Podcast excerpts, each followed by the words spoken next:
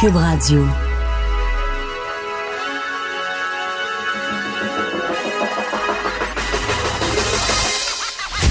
Jonathan Trudeau. Joe, Trudeau. Et Maude Boutet. Franchement dit. Cube Radio. Bon jeudi, aujourd'hui on est le 12 septembre 2019. Mon nom est Jonathan Trudeau, bienvenue dans Franchement dit à Cube Radio. J'espère que vous allez bien, j'espère que ma merveilleuse co-animatrice Maude Boutet est en forme. Salut, oui, ça va bien. J'adore tes cheveux. J'ai un coup de qui en disant ça. C'est oui oui, c'est comme euh, mais mais, mais qu'est-ce qui motive ce, style euh, Ce qui motive tout ça, c'est. Euh, t'as je les cheveux quand même des assez euh, t'es calme, tranquille là, lousses. Puis là, j'étais tannée des avoir d'en face tantôt. Fait que ça s'est ramassé de même comme une enfant. Je me sens comme une enfant de, de 5 ans, genre, avec ça sur le top de la tête. Tu j'ai juste une petite demi-couette ramassée bien haut, là. Juste pour dire que, que, que c'est moins dérangeant. Un gros problème ce matin. J'aime ça, j'aime vraiment On règle les affaires. Bon, merci. Ce qu'il y a aussi, c'est que si tu te mettais, euh, tu te peinturais la face tout de blanc, puis tu te faisais des grosses étoiles noires avec euh, du rouge au bord de, de la. tu pourrais un peu imiter Gene Simmons. Ouais, Kiss, ça, ouais, ça serait pas pire. Quand même, bonne comparaison. Je vais y penser pour un futur déguisement d'Halloween, peut-être. Hey, ça s'en vient, ça. Ouais, surtout que t'aimes ça sortir la langue en plus. Ah, Toi qui ouais. fais tout le temps des grimaces. Ouais, quand même. Ça serait parfait, ça serait parfait. Voilà. Euh, T'es en forme, oui? Oui, Oui. fait beau. Plus en forme Les peut-être que verts. Justin Trudeau, hein? Hum, hum, hum. Justin Trudeau, ça n'a pas été une bonne première journée, hein? Hey, non, hein? Non seulement sur les sujets qui ont dû être abordés, puis là, ben, Colin, il est arrivé quelque chose avec son, son autobus puis son avion. Juste rappeler l'anecdote que je te disais hier, tu sais, les Ouais. détails, la perception. je te racontais qu'en 2008, la campagne euh, du collègue Mario Dumont avait très mal débuté alors que son euh, autobus euh, s'était enlisé dans la boue. euh, après son premier point de presse. Fait que là, c'était la campagne de la DQ sans lise, des images épouvantables. Puis, sans dire que ça scrape tout le reste, c'est- il reste que ça donne un, mauvais ton. Mais là, Justin Trudeau, hier, il y a eu, le, le, le SNC Lavalin, le papier du Globe and Mail. Déjà, c'était pas évident. Ça n'a pas été évident sur la loi 21. On va, évidemment, on va en reparler plus tard, là, mais là, en plus, sais, un incident qui implique non seulement son avion, mais autobus de tournée aussi, là. C'est comme le double Ouais, dipping. un autre, un accrochage, mettons, pour commencer. Euh, ça s'est passé hier soir.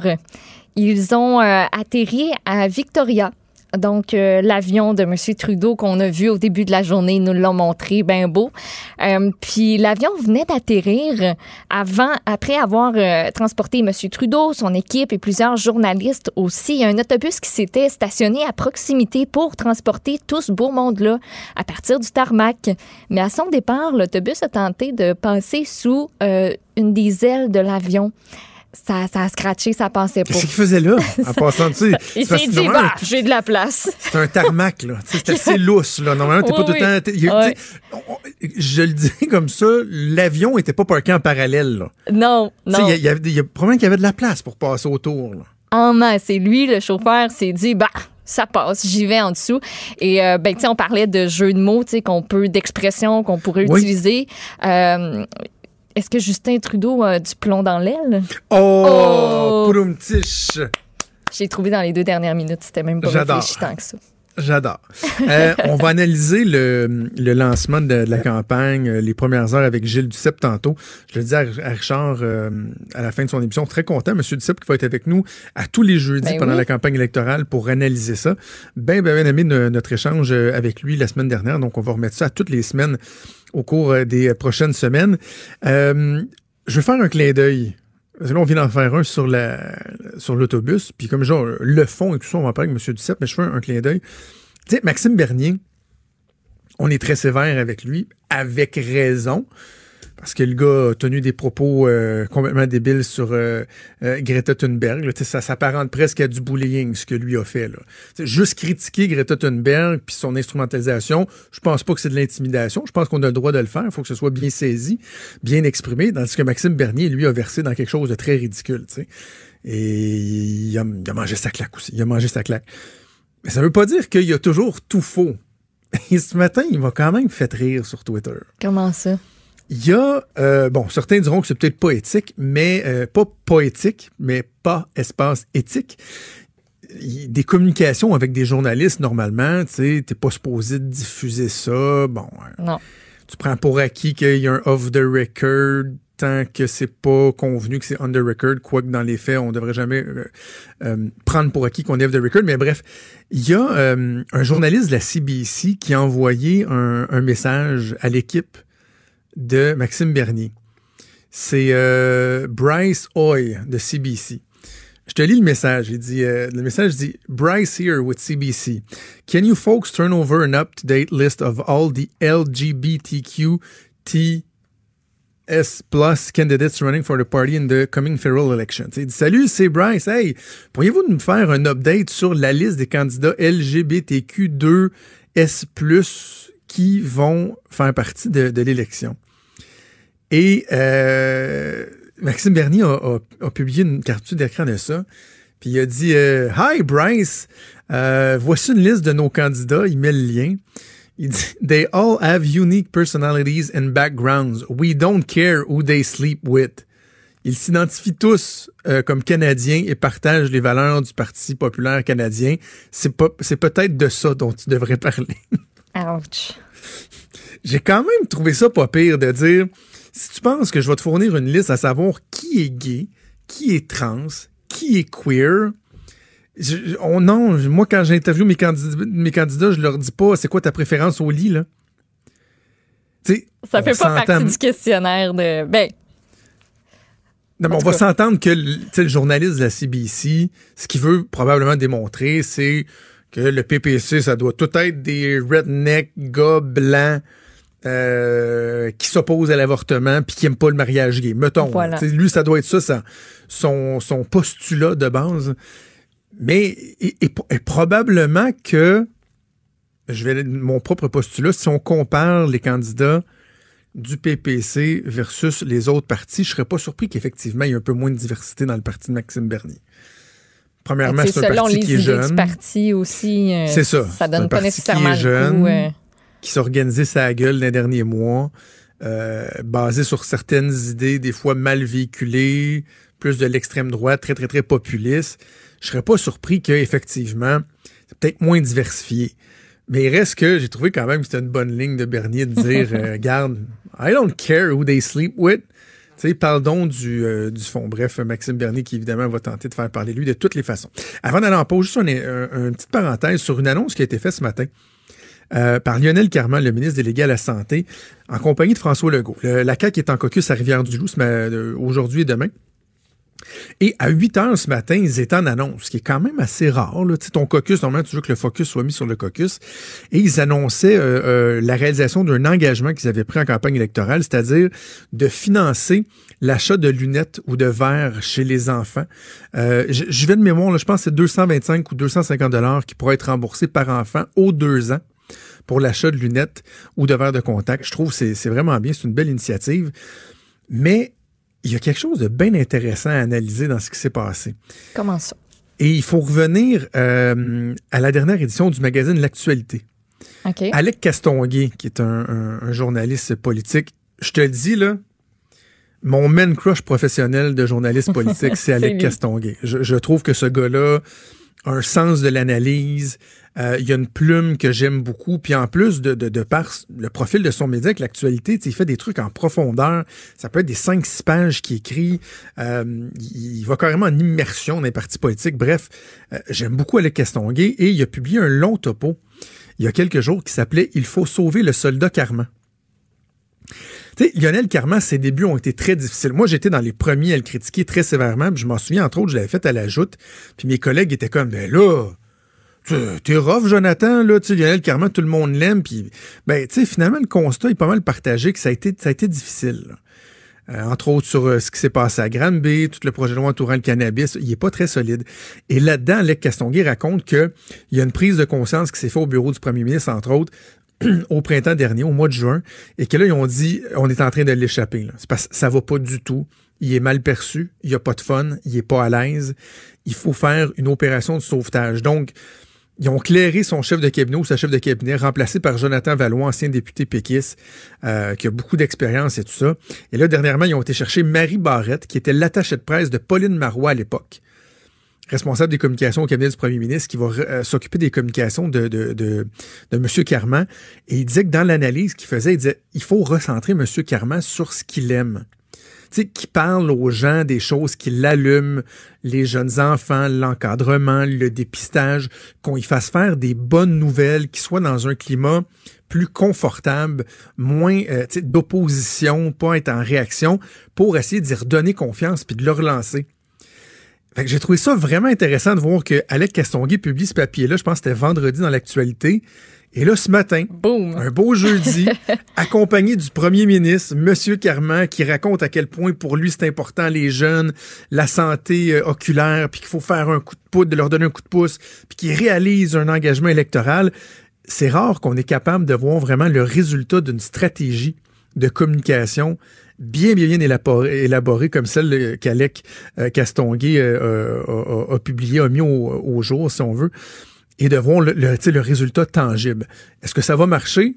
Je ne sais pas, mais clairement, euh, on a vu aujourd'hui une tentative du ministre Carman de, de, de, de se remettre euh, en confiance si on veut. Alors voilà pour euh, la politique provinciale.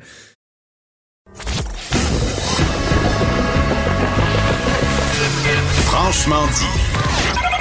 Appelez ou textez au 187 Cube Radio. 1877 827 2346. La semaine dernière, j'ai eu beaucoup de plaisir à échanger avec Gilles Duceppe, l'ancien chef du Bloc québécois, aujourd'hui également analyste politique. Vous avez été plusieurs d'ailleurs à me dire que vous aviez apprécié ce segment-là. Ben tiens, pourquoi ne pas en faire une habitude pendant la campagne électorale le jeudi? On va pouvoir décortiquer, analyser, peut-être débattre de temps à autre, mais en tout cas avoir du plaisir à le faire avec Gilles Duceppe qui est en studio à Montréal. Bonjour, Monsieur Duceppe. Bonjour, moi aussi j'ai eu beaucoup de plaisir. Bon, ben tant mieux. Alors, on remet ça chaque semaine pour les, les, les 40 prochains jours. Hier, c'était le lancement de la campagne.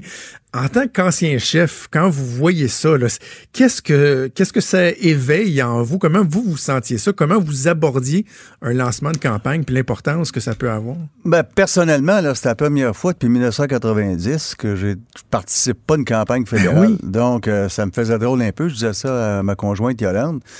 Bon, il y, a, il y a notre fils qui se présente au Lac-Saint-Jean, euh, Alexis. Mais pour moi, c'est la première fois depuis 90. Ça fait quand même euh, 29 ans. Là. Tu te dis... euh, Et Ouais, c'est. C'est pas hier, mais euh, ça faisait drôle. Maintenant, une fois que j'ai dit ça, moi, ce que je regardais hier, c'était euh, le fond et, et la forme. oui, Si je regarde euh, sur le fond, moi, je pense qu'Yves-François Blanchet a été euh, le plus cohérent, le plus logique. Tout ce qui avançait se tenait. Euh, sur la Trudeau- forme, là, ça avait de l'air. euh, ben, je- reviendrai à la forme après, exemple. mais, sur, le fond, euh, je pense que Trudeau est pris que la loi 21, là, euh, pour l'instant, ça tient pas et Legault a bien fait de lui rappeler. Scheer, j'ai trouvé ça quand il parle du bloc gérant des estrades, comme disait-il, là. Il faut, moi, je, je trouvais ça tellement drôle d'un débat. Il me disait tous, vous allez être dans les estrades. J'écoutais bien, il va y en avoir un qu'un d'élu parmi vous comme premier ministre. Donc, les autres, allez-vous démissionner le soir de l'élection parce que vous n'êtes pas élu? Non, vous allez dire une chance que je suis là. Bon, ben, euh, faut être cohérent en politique. Ça, ça tient pas, ça tient pas la route. Euh, Madame May en arrache avec l'avortement puis avec euh, Nantel. là.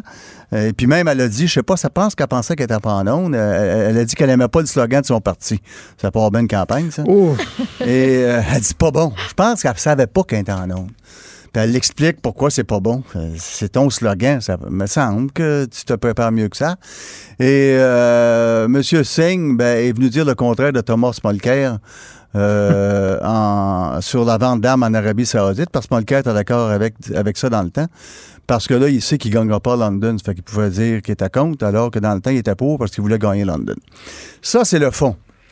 La ouais, forme, on, va, on va revenir sur certains éléments du, fond dans, dans quelques minutes, mais, Mais sur, sur, la, forme, forme, je suis curieux sur de la forme, je pense, que, je pense que, que Trudeau est le plus à l'aise dans ce genre d'événement. Et euh, on peut être d'accord ou pas. On peut penser que c'est l'intelligence artificielle, c'est ce que je pense. Mais euh, une fois ça dit, euh, il, il, il- pour employer un latinisme, il connecte bien avec le monde. Euh, il faut lui donner ça. Il est souriant, il s'approche des gens. Moi, je pense pour la forme. euh, et, et Singh n'a pas été trop mal euh, non plus. Euh, Monsieur Scheer, ben, il a été pris, euh, il aurait dû se rendre à Trois-Rivières la veille. hein. ça aurait été un meilleur départ que que de devoir atterrir à Québec. Euh, Madame May, je l'ai dit tantôt, euh, ça fonctionnait pas euh, tellement. Et François Blanchet était très pédagogue, mais ça manquait de punch, ça manquait d'ambiance. Alors, je trouve que ça, là, le, le bloc doit euh, réagir à ça. Et c'était, euh, je pense, un, un défaut chez les souverainistes de- de- depuis longtemps, de, de trop être c'est bien beau la rigueur. Là. Je- je- je- moi, je pense qu'on a toujours fait preuve de rigueur. Mais tous les chefs, même euh, Lucien Bouchard, quand on lançait, c'était euh, de monde autour. Et les temps ont changé. Et euh, encore plus maintenant là, que c'était il, y a- il y a 29 ans. Alors ça, il, faut qu'il travaille euh, la forme. Parce que sur la forme, là, moi, j'ai. Bon, Justin Trudeau avait le, le, le- tu sais, le beau jeu d'être à rideau, à rideau Hall, c'est le gouvernement sortant, puis bon, il, avait- il a, il a mis des gens derrière lui, c'était très diversifié, les- c'était correct. Ah ouais. Euh, dans le cas du NPD, j'ai trouvé que c'était tristounet comme ça se peut pas. Là, tu sais, un mur blanc d'hôtel, on voyait le tapis Ah, le gris, tapis, hein. des phases d'enterrement, c'était mauvais, mauvais, mauvais. Ouais. Le Bloc québécois, ça manquait d'enthousiasme, il aurait dû faire quelque chose de, de- de plus dynamique. Puis, dans le cas des conservateurs, tu sais, je, je- pour avoir fait quelques campagnes, pas autant que vous, mais tu sais, sur la forme, on se dit, il faut que la shot soit belle. Tu sais, on entend souvent ça. La shot était belle, les conservateurs. ça, je là, de- en plein air, le pont La Violette en arrière, le maire tout content de l'accueillir. Sur la forme, je trouvais que les conservateurs étaient peut-être Vous, s'en vous- sortaient vous avez raison sur ça. Euh, ce que je soulevais par ailleurs, c'est que ça arrivait plus tard parce que le timing était mal. Donc, ça, on peut pas se permettre ça en début de campagne non plus. Il faut être là à temps. Tu- La météo, ça se vérifie. Et tu prends pas de chance on va arriver à la veille. Pour être là, euh, il serait passé immédiatement après Trudeau. Hein? Ça arrêtait ça, euh, la, la situation. Il aurait frappé plus fort à ce moment-là. Alors donc, euh, mais Ben, par ailleurs, au- une fois... Bloc, vous aviez un petit avantage, là, quand même, M. Duceppe. Vous aviez juste le- le Québec à couvrir, là. Ah ben ça, c'est... ben, ben, oui, mais une, une fois qu'on a dit ça, on ne le cache pas, là. C'est, euh, c'est ça, mais euh, euh, d'autre part, écoutez, je- quand je regardais Mme May lancer sa campagne à Victoria, parler de l'importance de l'environnement, à Victoria, savez-vous, Victoria, les eaux usées, combien de fois ils envoient ça dans le Pacifique par année? Ils sont venus dénoncer la situation à Montréal, là. Quand il- 365 jours par année, il n'y a pas d'usine d'épuration. Puis tu lances une campagne là en disant c'est important l'environnement pour nous. Euh, Il y, a- il y a- il y a un problème dans la demeure, comme disait l'autre. Avec ses baleines gonflables. Ouais. Les baleines gonflables. On va parler de, de- de la loi 21 parce qu'au Québec, c'est ce qui a retenu Ouais. l'attention. Si vous voulez bien, on va écouter tout d'abord euh, un extrait de, de la réponse un peu mollassonne que Justin Trudeau a donnée quant à savoir s'il avait l'intention éventuellement de contester la loi 21. Pour l'instant, nous ne trouvons pas euh, que euh, nous trouvons que c'est contre-productif euh, pour un gouvernement fédéral euh, de s'engager directement dans cette cause. Et un peu plus tard dans la journée, on- François Legault, qui a fait ni une ni deux euh, à la fin de son Conseil des ministres, a fait un point de presse et il avait ce message-là à envoyer aux différents chefs de parti. Ce que je leur demande, c'est de s'engager, pas juste pour l'instant, pour de bon, à ne jamais contester la loi qui interdit les signes religieux pour les personnes qui sont en autorité. C'est aux Québécois de choisir? Monsieur Duceppe, est-ce que la réponse de Justin Trudeau peut tenir la route pendant 40 jours? Absolument pas, ça n'a pas de sens. Ouais. Et, et- et la preuve en est qu'il conteste la loi 99 sur le droit du Québec de décider lui-même de son propre avenir. Et il y a eu une motion unanime à l'Assemblée nationale. Les libéraux votant pour le fait que c'est au Québec de décider un appui à la loi 99 votée sous Lucien Bouchard. Or, M. Trudeau est en cours le gouvernement fédéral disant que ça prend l'accord de sept provinces représentant 50% de la population dans un mémoire déposé à la Cour suprême en anglais seulement. Or, euh, il se prépare à faire la même chose. Bien sûr, pas, pas en première instance. Le fédéral fait jamais ça, ou très rarement ça. Mais quand c'est rendu en, en cour d'appel ou en, en cour suprême, c'est là qu'il intervient. Or, ce qu'il nous dit, c'est que ça serait contre-productif d'intervenir maintenant, c'est-à-dire durant la campagne électorale, parce que ça me ferait perdre des votes. Ça, Ah c'est oui. l'hypocrisie totale parce qu'il va le faire par la suite. Euh, Monsieur Scheer, lui, veut rétablir le, le Bureau de la liberté religieuse. Donc, ça financerait des causes semblables à, à celle-là euh, en Cour suprême. Euh, Madame May dit que ces, li- ces députés ont, ont toute euh, liberté d'intervenir et, et Monsieur Singh... euh, je sais pas combien de députés il risque de faire élire, là, mais euh, il, il va être pris tantôt euh, à avoir un député qui va s'élever contre ça, puis il va dire une chose en anglais, puis une chose euh, en français. Ça, ça va être euh, Sing in Canada, puis Another Song in Quebec. Oh, que j'aime ça. J'aime ça, je la retiens celle-là. Puis la réaction de, de M. Legault, comment vous l'avez trouvé? Moi, on m'a raconté euh, en coulisses hier, M. Duceppe, que François Legault, dans sa liste d'épicerie, là, c'est, coutume de dire, bon, ben voici les demandes qu'on adresse aux différents partis politiques, ce qu'il va présenter éventuellement, là, dans peut-être, pas, une semaine ou deux, il y avait l'aspect de la loi 21, c'est-à-dire qu'on demande de pas intervenir, mais que hier, devant la sortie de les propos euh, ambigu de Justin Trudeau. Le premier ministre Legault a dit non, ben c'est tout de suite que je vais le faire pour mettre ça au clair. Comment vous avez trouvé au niveau stratégique la sortie de François Legault? Moi, je pense qu'il a, a, tout à fait raison, parce que sans ça, l'autre euh, va se dire euh, le Québec ne réagit pas, donc il n'y a pas de problème. Vous voyez, ils n'ont pas réagi. Vous voyez, ils n'ont pas réagi. Puis à force de dire ça, là, les gens vont se dire ben non, il n'a pas réagi. Puis dans les demandes, celle-là va passer, aurait passé euh, plutôt inaperçue, alors que là, il, a mis, il mise euh, de, de, l'avant. Et moi, je trouve pas ça ambigu de la part de M. Trudeau. Ce qu'il nous dit, c'est exactement ce qu'il va faire. Pour l'instant, c'est pas le temps, je perdrai des votes. Mais just watch me, comme disait son père. Par la suite, m'a fait comme je fais avec la loi 99, m'a fait comme j'ai fait dans je ne sais combien de cas pour remettre en question euh, les pouvoirs du Québec. Puis il y a toujours le pouvoir de désaveu. Et ça va être intéressant. Moi, je suis très ça, heureux. C'est que... la dernière fois que ça a été euh, utilisé, ça, M. Duceppe, le pouvoir de désaveu. Ça me surprendrait. non, non, je suis d'accord avec vous, mais c'est toujours là. Et il peut dire, je pourrais toujours l'utiliser, mais je ne le ferai pas par respect pour les tribunaux, donc je vais aller devant les tribunaux. Voyez-vous? Ça sera pas moi, ça va être les juges. Ça, c'est la carte qu'il a des mains. Or, euh, moi, je suis très heureux que le débat en anglais ait lieu avant le débat euh, en français. Il y en aura un français avant, mais euh, par la suite, il y en a un en anglais puis un en français. Là, il va falloir qu'ils répondent à leur monde au Canada anglais voir ce qu'ils vont dire, puis par la suite, voir ce qu'ils vont dire en français. Ça va être très intéressant. Mais Andrew Scheer, moi, c'est là que je trouve qu'il encourt un risque. Je ne sais pas si vous êtes d'accord avec moi, parce que sa position semble tenir la route au Québec. Dit, nous, on fera jamais ça au fédéral, mais on respecte euh, le, le, le, le, champ d'action des gouvernements provinciaux et tout.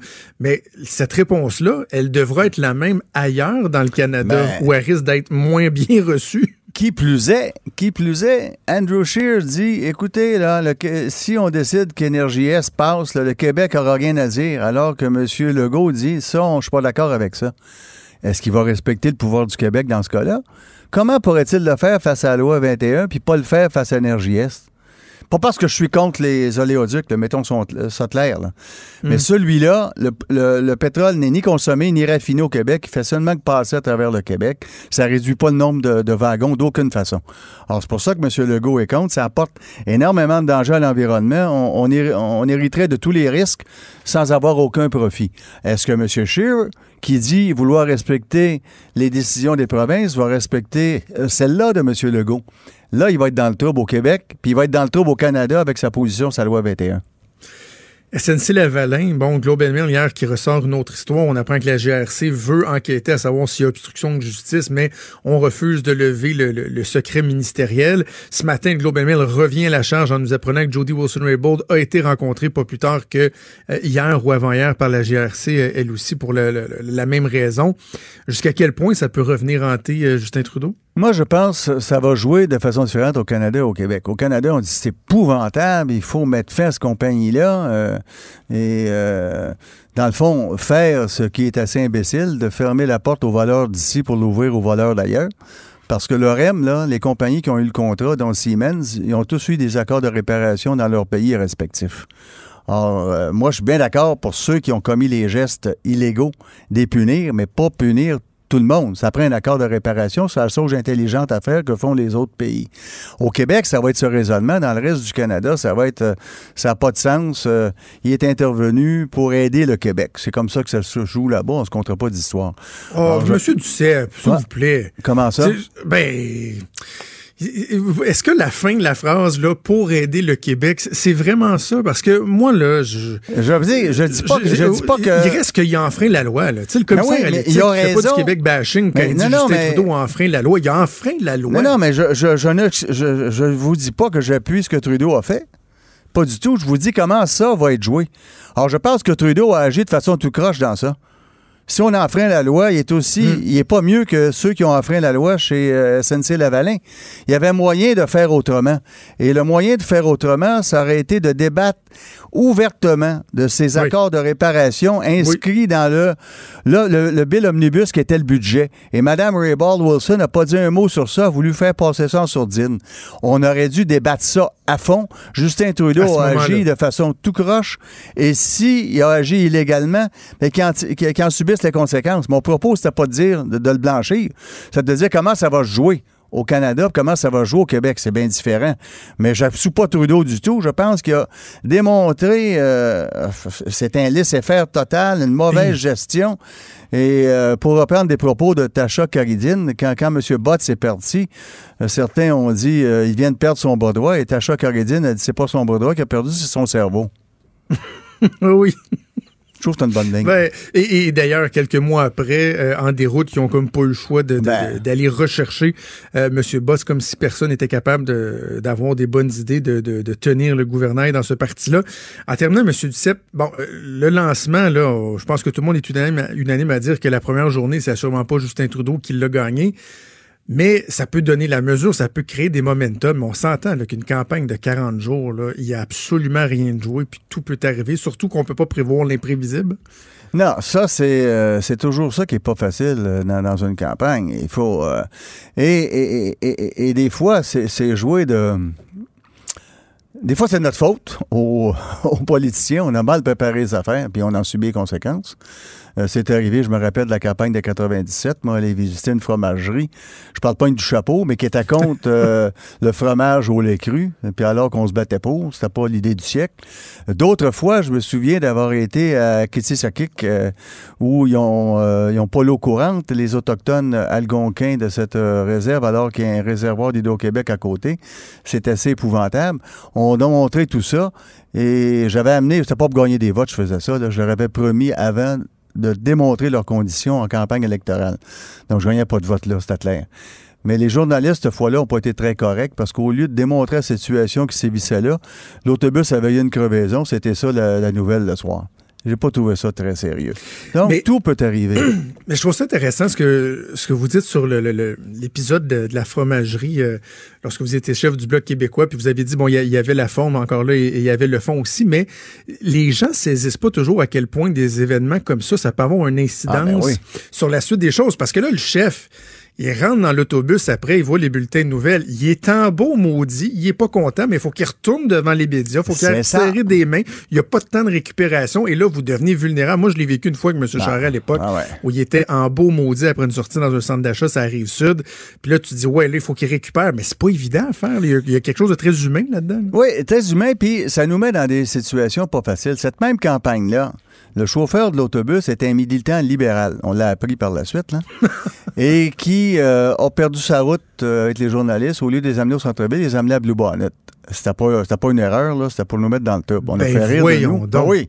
Fait que moi, j'ai appelé à ce moment-là la compagnie d'autobus. J'ai dit, écoutez, vous allez changer de chauffeur. Je vais pas faire perdre la job à ce gars-là, là. Il y a une famille, là. Je l'ai avalé. Parce que je le dis maintenant, là, parce que ça fait longtemps. Et puis, j'ai pas le nom de la personne.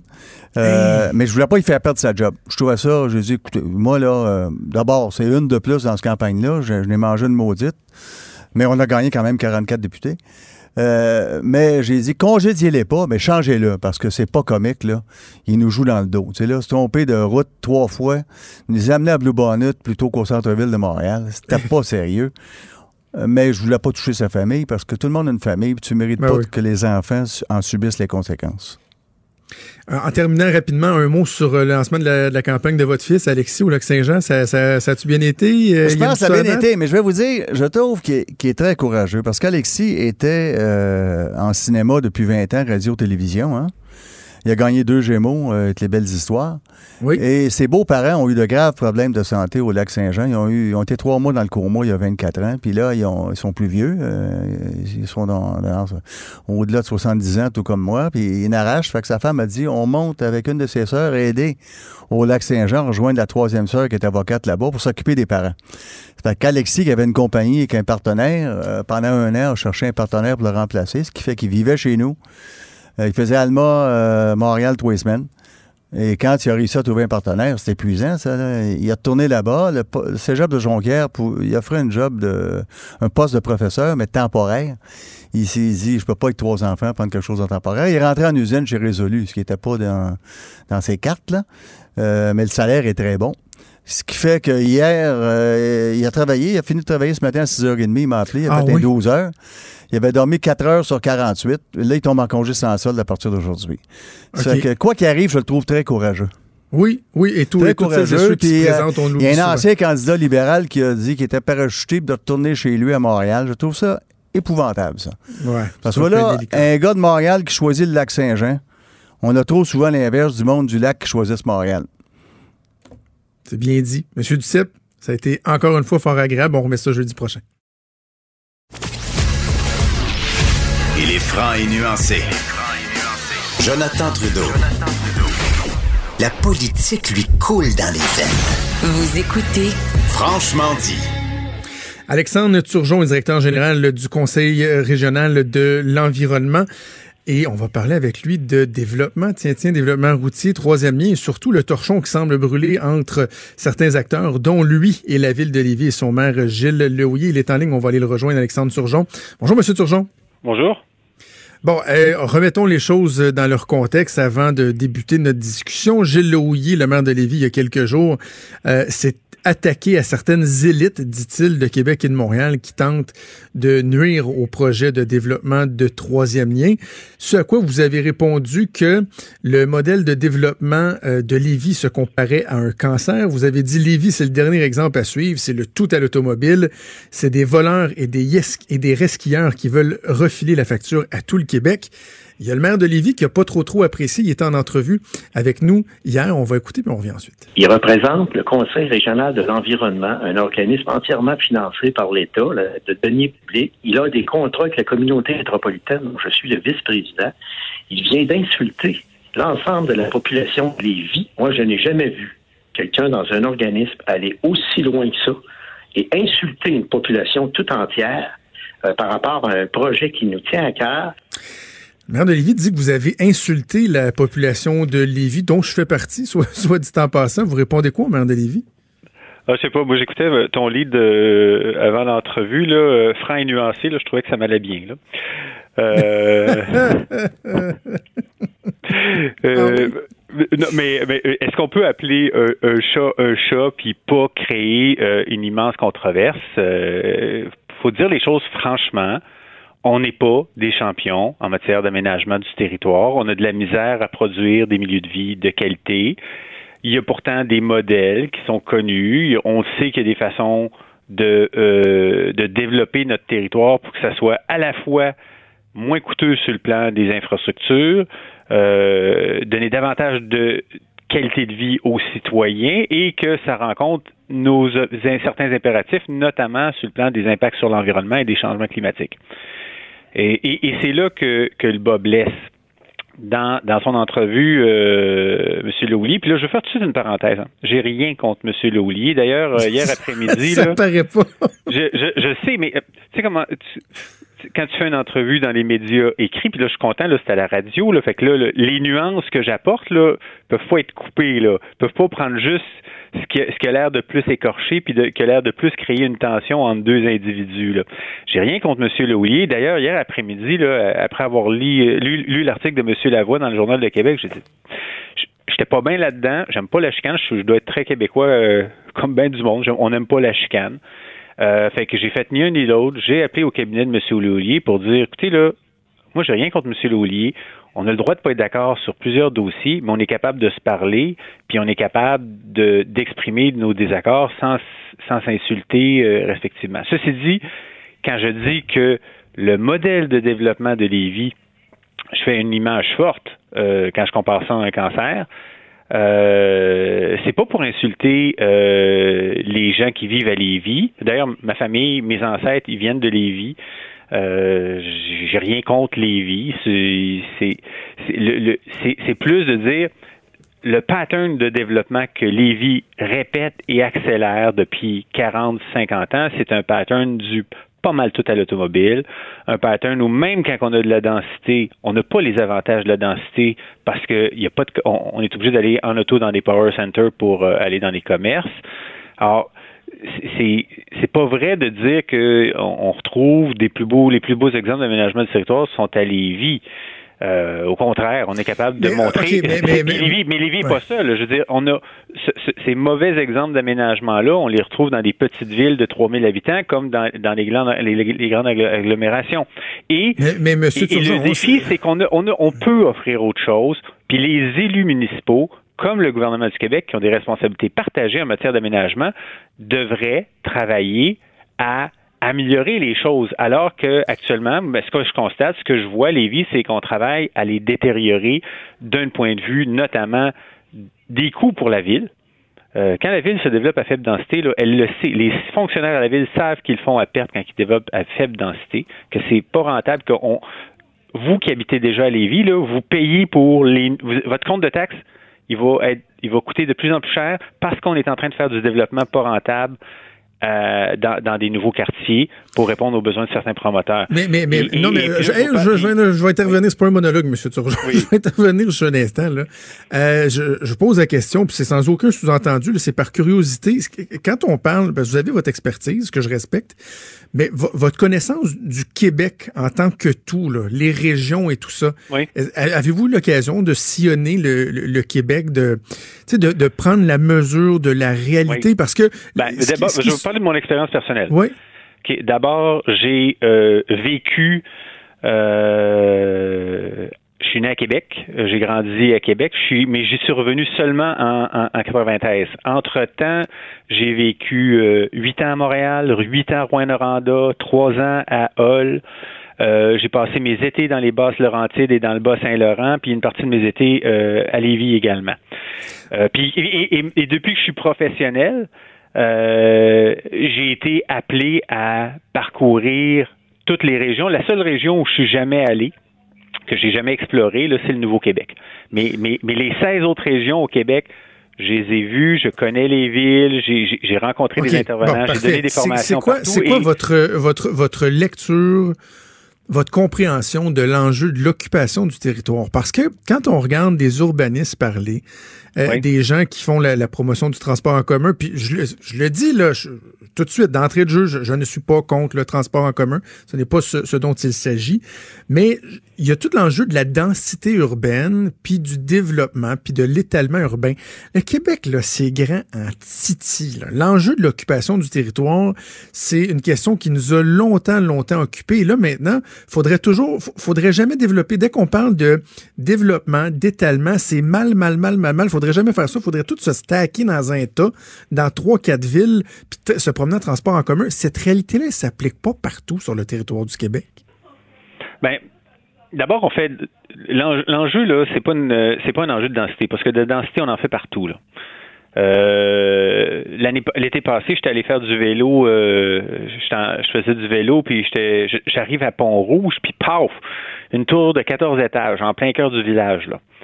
Euh, fait que la densité, on en trouve partout. Le problème, c'est pas est-ce qu'on fait de la densité, c'est le problème, c'est est-ce qu'on en fait de, l'intéressante et est-ce que quand on fait de la densité, est-ce qu'on donne de l'avantage pour les citoyens qui choisissent cette densité-là. Normalement, quand tu choisis de la densité, tu devras avoir davantage de commerce de proximité puis être capable de faire davantage de, choses à pied. Mais la majorité du temps au Québec, c'est pas le cas.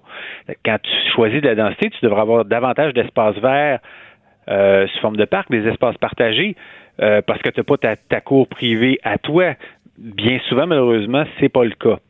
Alors nous, ce qu'on dit, c'est il faut.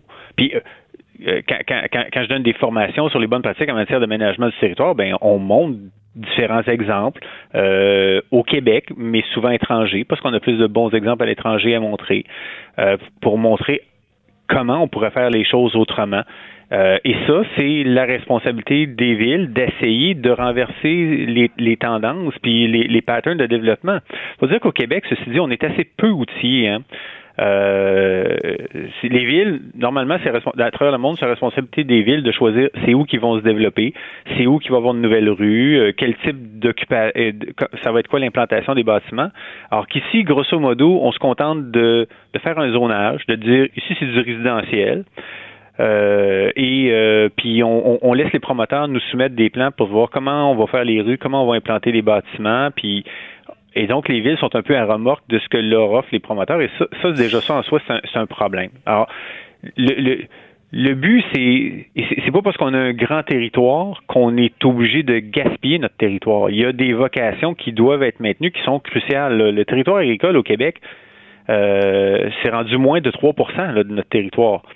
Euh, il faut, euh, faut qu'on arrête de gruger dans ce territoire-là, puis qu'on conserve la, les, les, sols de qualité à leur vocation agricole. Il euh, faut qu'on arrête de constamment empiéter dans des milieux humides parce que ces milieux humides-là, ils ont une vocation également. Un, ça joue un rôle d'éponge autour d'un cours d'eau, dans un bassin versant, un, milieu humide. Et, au fur et à mesure qu'on imperméabilise puis qu'on fait disparaître des milieux humides, ben, on se surprend que lorsqu'il y a une forte pluie, les pluies arrivent plus rapidement dans la rivière et que ça crée des inondations. Alors, se développer de façon euh, plus harmonieuse, plus intelligente, euh, qui est à la fois compatible mais, mais est-ce que ça veut dire automatiquement, est-ce que ça veut dire automatiquement, ah, Monsieur Turgeon, je, ça, ça, va juste dans un sens, c'est plate un peu. Là. Est-ce que ça veut dire automatiquement qu'il faudrait cesser tout développement routier? Tu sais, exemple, le, troisième lien, euh, il y a bien des gens qui vont dire, c'est parce qu'à la base, c'était très particulier comme choix de dire on va faire deux liens, deux ponts collés un sur l'autre à une extrémité de la ville, alors qu'il n'y a aucune alternative. Il y en a qui disent, puis le prince Legault lui-même a déjà dit ça en campagne électorale, que dans le fond, c'est pas un projet innovateur, le troisième lien, c'est pratiquement de, de corriger une erreur du passé. Puis tu sais, quand vous dites, juste 4500 personnes qui l'utiliseraient. Moi, je serais dans les utilisateurs. Là. Je reste dans le coin de route l'Allemand à Lévis. Vous savez que j'ai déjà dit que moi aussi, je l'utiliserais. Hein? Ben, non, mais ce que, je comprends pas, c'est comment on en est arrivé à en faire un symbole si pesant, le troisième lien, comme si le troisième lien entre la rive sud et la rive nord était pour détruire l'environnement au Québec. Mario Dumont le disait hier à Gatineau, on est en train de parler d'un sixième lien. Il n'y a personne qui s'obstine avec ça. En quoi c'est si grave que ça de ben, dire, oui, on veut faire un meilleur transport en commun, mais on pense que ce serait utile de lier un autre endroit, la rive sud, à la rive nord? Euh, je connais pas les chiffres pour le, sixième pont suggéré euh, à Gatineau, là. Euh, mais je serais pas surpris que le rapport nombre de voitures qui vont l'utiliser ou, nombre de personnes, parce qu'il y aurait sans doute aussi du transport en commun qui l'utiliserait versus les coûts, risque plus de, je ne serais pas surpris là, que le ratio, quand on le compare au troisième lien, là, ce soit un ratio 10 pour 1. Là. Euh, vous avez dit 4500. Mettons qu'on concède 12 000. Le, chiffre que j'utilise plus récemment, c'est 12 000 utilisateurs potentiels par jour, selon les données du MTQ. Euh, après ça, on n'a pas encore les coûts, là, mais j'ai hâte de savoir. On, sait que ça va être plus que 4 à 5 milliards, là, que ça risque d'être facilement le double. Euh, les, gens trouvent que c'est cher d'investir. Les gens, les gens trouvent que c'est cher d'investir 3,3 milliards pour le réseau structurant de transport en commun dans la capitale, alors que ça va desservir 100 000 personnes par jour. Euh, ça m'en est, quand tu compares les deux, il n'y a pas photo. Là. On les a eu, ces chiffres-là, d'ailleurs, pour le tramway. Ah oui, ça a été publié? Oui, euh, c'est des chiffres qui sont connus, là, euh, puis qui, qui, vont avoir l'occasion encore d'être redébattus quand il va, le projet va passer en bureau d'audience publique. Euh, pour bien présenter la justification du projet. Euh, quand, quand tu as des comparaisons comme ça, c'est parce que ça fait pas de, de, de, de, sens en plus, le troisième lien. là où on veut l'installer en plus, à, je sais pas où vous restez puis où vous travaillez, mais mais euh, moi quand je vous dis je vais l'utiliser, c'est que moi moi je reste dans l'arrondissement de la cité euh, et j'ai un chalet dans le Bas-Saint-Laurent. Alors quand je reviens du Bas-Saint-Laurent, 5, 6 fois, 8, 10 fois par année, je vais le prendre. Est-ce que je, veux qu'on construise un, troisième lien pour répondre à mon petit caprice une dizaine de fois par année? Mais non, mais, c'est pas vous, c'est pas vous le public cible. c'est pas vous le public cible. Monsieur Turgeon, Monsieur Turgeon depuis, quelques semaines, là, quand je m'en reviens à la maison, là, euh, quand j'ai pas de télé à faire dans la fin de la journée, là, je reviens des fois dans le milieu de l'après-midi vers Lévis ça arrive presque une journée sur deux, des fois même ça a été deux journées sur trois, où le trafic en direction ouest là, recule jusqu'à la route l'Allemand. Vous êtes en train de me dire qu'il n'y aurait pas de masse critique qui choisirait de contourner, de passer, que ce soit avec péage ou pas. C'est il est là le besoin. Demandez aux gens de Lévis, il y en a un besoin. Euh, ben encore une fois, combien de milliers d'utilisateurs on juge que c'est justifié par milliards de dollars investis dans une infrastructure? OK. Euh, attendez, non, je reprends la balle au bon. Laissez-moi reprendre la balle au bon un instant. Monsieur Turgeon, s'il vous plaît. Je reprends la balle. Ah, Monsieur Turgeon, un instant. On dit que ça avait de l'allure, là. Monsieur Turgeon, je, je vais faire un parallèle. Euh, je dis toujours qu'il ne faut pas opposer le tramway au troisième lien. Là. Mm-hmm. Vous avez dit dans le cas du tramway, projet pour lequel il y a déjà 3,3 milliards qui ont été octroyés.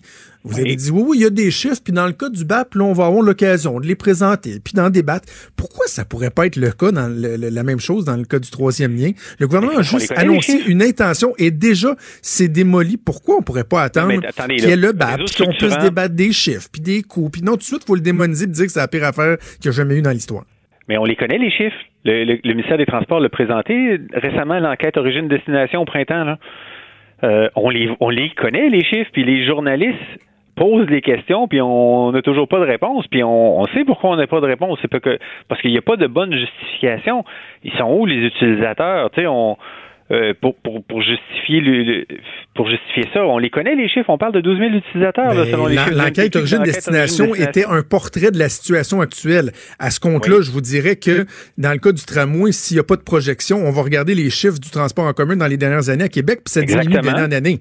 Bon, puis on sait que sur le, le métrobus, le métrobus, le 800-801, on sait qu'on est à saturation depuis 20 ans à 53 54 000 passagers parce que les autobus se nuisent un l'autre, puis que ça prend, faut passer un mode supérieur d'offre de desserte en transport en commun pour être capable de transporter davantage de personnes.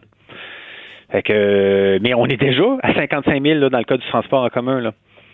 Alors que quand on parle des deux ponts à l'heure de pointe, là, ben, euh, je vous rappelle hein, qu'il y a juste 21 000 automobiles qui veulent traverser le pont, les deux ponts de la rive sud vers la rive nord à l'heure de pointe de 6 h à 9 h le matin. C'est juste 21 000, mais ça refoule. Ça prend une heure et dix à partir de Lévis puis se rendre dans le centre-ville de, ça Québec. quand, je veux revenir à Québec de la rive sud de, du Bas-Saint-Laurent, euh, moi aussi, je me, suis fait, je me fais fréquemment pogner, puis ça jam avant président Kennedy. D'ailleurs, une fois cette année, j'ai décidé d'aller prendre le traversier. Euh, et euh, et, dans l'autre direction, c'est la même chose pour peu importe le chemin qu'on on, prend pour sortir de la ville à l'heure de pointe en fin de journée pour traverser les ponts. Ça prend du temps pour se rendre au pont. Mais c'est jamais ces ponts hein, que ça jamme, sauf qu'il y a un accident. là. Dès que tu embarques sur le tablier, là, ça accélère, puis tu es rendu à 100 km h puis euh, ving vang, t'es l'autre bord. OK, M. Turgeon, avant de vous laisser, avant de vous laisser parce que le, le, le, temps file, là, vous avez dit tantôt, bon, euh, je, je, peux plus nuancer mes propos à la radio par rapport à dans un article de journal. Euh, moi, je lis textuellement que vous avez dit, en parlant de M. Lehoyer, des élus comme ça, je les destituerais et je mettrais des villes en tutelle. Vraiment? Vraiment? Ben, écoutez, moi, je pense qu'il faut qu'on change notre rapport euh, entre le gouvernement du Québec et les villes, puis qu'on soit davantage exigeant sur nos attentes. Parce que, je l'ai dit au début, l'aménagement du territoire, c'est une responsabilité partagée. Et moi, ce que je constate, c'est que il y a, y a des élus de très grande volonté à travers le Québec, dans plein de villes, et, il y a aussi, à mon sens, des villes qui abdiquent leurs responsabilités en matière d'aménagement ou ne comprennent pas leurs responsabilités en aménagement. Puis ici, c'est une image forte là, quand je dis qu'il faudrait les destituer puis les mettre en tutelle. On n'en arrivera pas là, on s'entend. Mais en même temps, le message, c'est si vous voulez pas les assumer, vos responsabilités en matière d'aménagement, confiez-les à quelqu'un d'autre. Dites au gouvernement de les reprendre, ces responsabilités-là. la responsabilité en, matière d'aménagement, c'est pas de dire Hey, go, go, go, je veux que le développement se fasse chez nous, je veux battre Saguenay, je veux que ça soit moi qui ai le plus d'unités d'habitation qui se construisent chez nous. Le mandat des villes, leur responsabilité, ce que le gouvernement du Québec leur a dit depuis plus de 20 ans, c'est qu'il faut travailler à réduire la dépendance à l'automobile. Mais si, à chaque année, on ajoute des nouveaux quartiers qui sont encore plus dépendants de l'automobile, comment la ville a fait pour contribuer à cet objectif-là que le gouvernement lui a donné? C'est zéro. Et c'est dans ce sens-là que je dis que les villes et des élus, souvent, n'assument pas leurs responsabilités en matière d'aménagement. oui, ils s'occupent d'aménagement du territoire, oui, ils s'occupent de règlement de zonage, oui, ils offrent des, ils offrent des permis de construction, mais ils n'orientent pas le développement à la façon dont on s'attendrait qu'elle euh, le fasse en fonction des impératifs économiques et environnementaux. Puis de, et de qualité de vie. Il n'y a, pas, a pas de perdant à mieux faire l'aménagement du territoire. Hein? OK, je, je sais ça. Donc, il ne doit pas nécessairement être destitué. Moi, en tant qu'animateur de radio, si je pense pas la même chose que vous, j'ai le droit d'avoir un micro ah, quand même. On a le droit d'être en désaccord. Hein. C'est ça que j'ai dit. Puis c'est pour ça que j'ai essayé de contacter, puis que je vais continuer d'essayer de contacter M. Louis. J'ai rien contre lui, puis je pense que moi, je vais arrêter ça, là, de, de, de de répliquer par médias interposés là puis je veux je veux je vais rester franc sur ce que je pense tu sais c'est pas c'est pas son enfant là que j'ai dit qu'il était lettre là euh, tu sais c'est sa ville que les quartiers offrent une piètre qualité de vie dans bien des cas puis dans bien des nouveaux quartiers. Alors, euh, tu sais, c'est pas c'est pas une attaque contre lui personnellement, c'est pas une attaque contre les citoyens de Lévis, c'est une un, un, appel à on est capable de faire mieux en aménagement du territoire, puis qu'il n'y ait pas de perdant, qu'on soit gagnant comme citoyen au niveau de la qualité de vie, que ça coûte moins cher à nos villes et à nos gouvernements en infrastructure, et en, en plus qu'on réponde aux impératifs environnementaux pour réduire les émissions de gaz à effet de serre. Alexandre Turgeon, directeur général du Conseil régional de l'environnement, ça a été un plaisir de débattre avec vous. Oui, vous avez été très agréable, je vous remercie. Merci, au revoir. Euh, donc, Alexandre Surgeon. Euh, au moins, on a mis quelques faits au clair et je rappellerai en terminant que la ville de Lévis est, euh, est, perçue par ses citoyens comme, et par les citoyens au Québec comme étant la ville où il fait le mieux vivre au Québec. On fait une pause. Il est franc et nuancé. Jonathan Trudeau. La politique lui coule dans les veines. Vous écoutez Franchement dit. Maude, on va faire ça assez rapidement parce qu'on a pris euh, du retard. Euh, peut-être me parler de, François Legault qui, euh, ce matin, en conférence de presse, a déclaré qu'une commission d'enquête sur la police, il n'y en aurait pas. Oui, ils sont du côté de Rivière-du-Loup pour leur caucus précessionnel. il a été questionné par rapport à l'idée qui avait été évoquée notamment par le PQ, donc d'une commission d'enquête pour faire la lumière autant sur la crise de confiance qui affecte l'UPAC, la Sûreté du Québec, le directeur des poursuites criminelles et pénales. A dit J'ai confiance aux gens qui sont en place. On va s'assurer que les prochains dirigeants vont être nommés par un vote du deux tiers, donc deux tiers de l'Assemblée nationale. Euh, il veut pas voir une commission enquêter sur les enquêteurs. Il dit que c'est une responsabilité qui revient déjà au bureau des enquêtes indépendantes. Il dit Je pense pas qu'il faut en ajouter. OK. Peux-tu euh, me parler euh, quelques secondes euh, d'un incident qui est survenu ce matin dans une école? Il y a des élèves qui ont été incommodés par une, par une substance dans une école de Montréal, c'est ça? Oui, exactement. Une vingtaine d'élèves. Euh, c'est pas identifié la substance, mais ça s'est passé jeudi matin dans la cour d'une école. Il y a quatre d'entre eux qui ont dû être euh, transportés d'ailleurs à l'hôpital pour y être traités. Les symptômes, on parle de brûlure aux yeux, picotement dans les voies respiratoires, tout, puis même pour certains des vomissements. Ça s'apparente à, euh, aux symptômes en fait qu'on voit avec le poivre de Cayenne, mais hmm. ni la cause ni le fil des événements est connu présentement. Donc c'est vers 8 heures que les services d'urgence ont ont reçu euh, l'appel.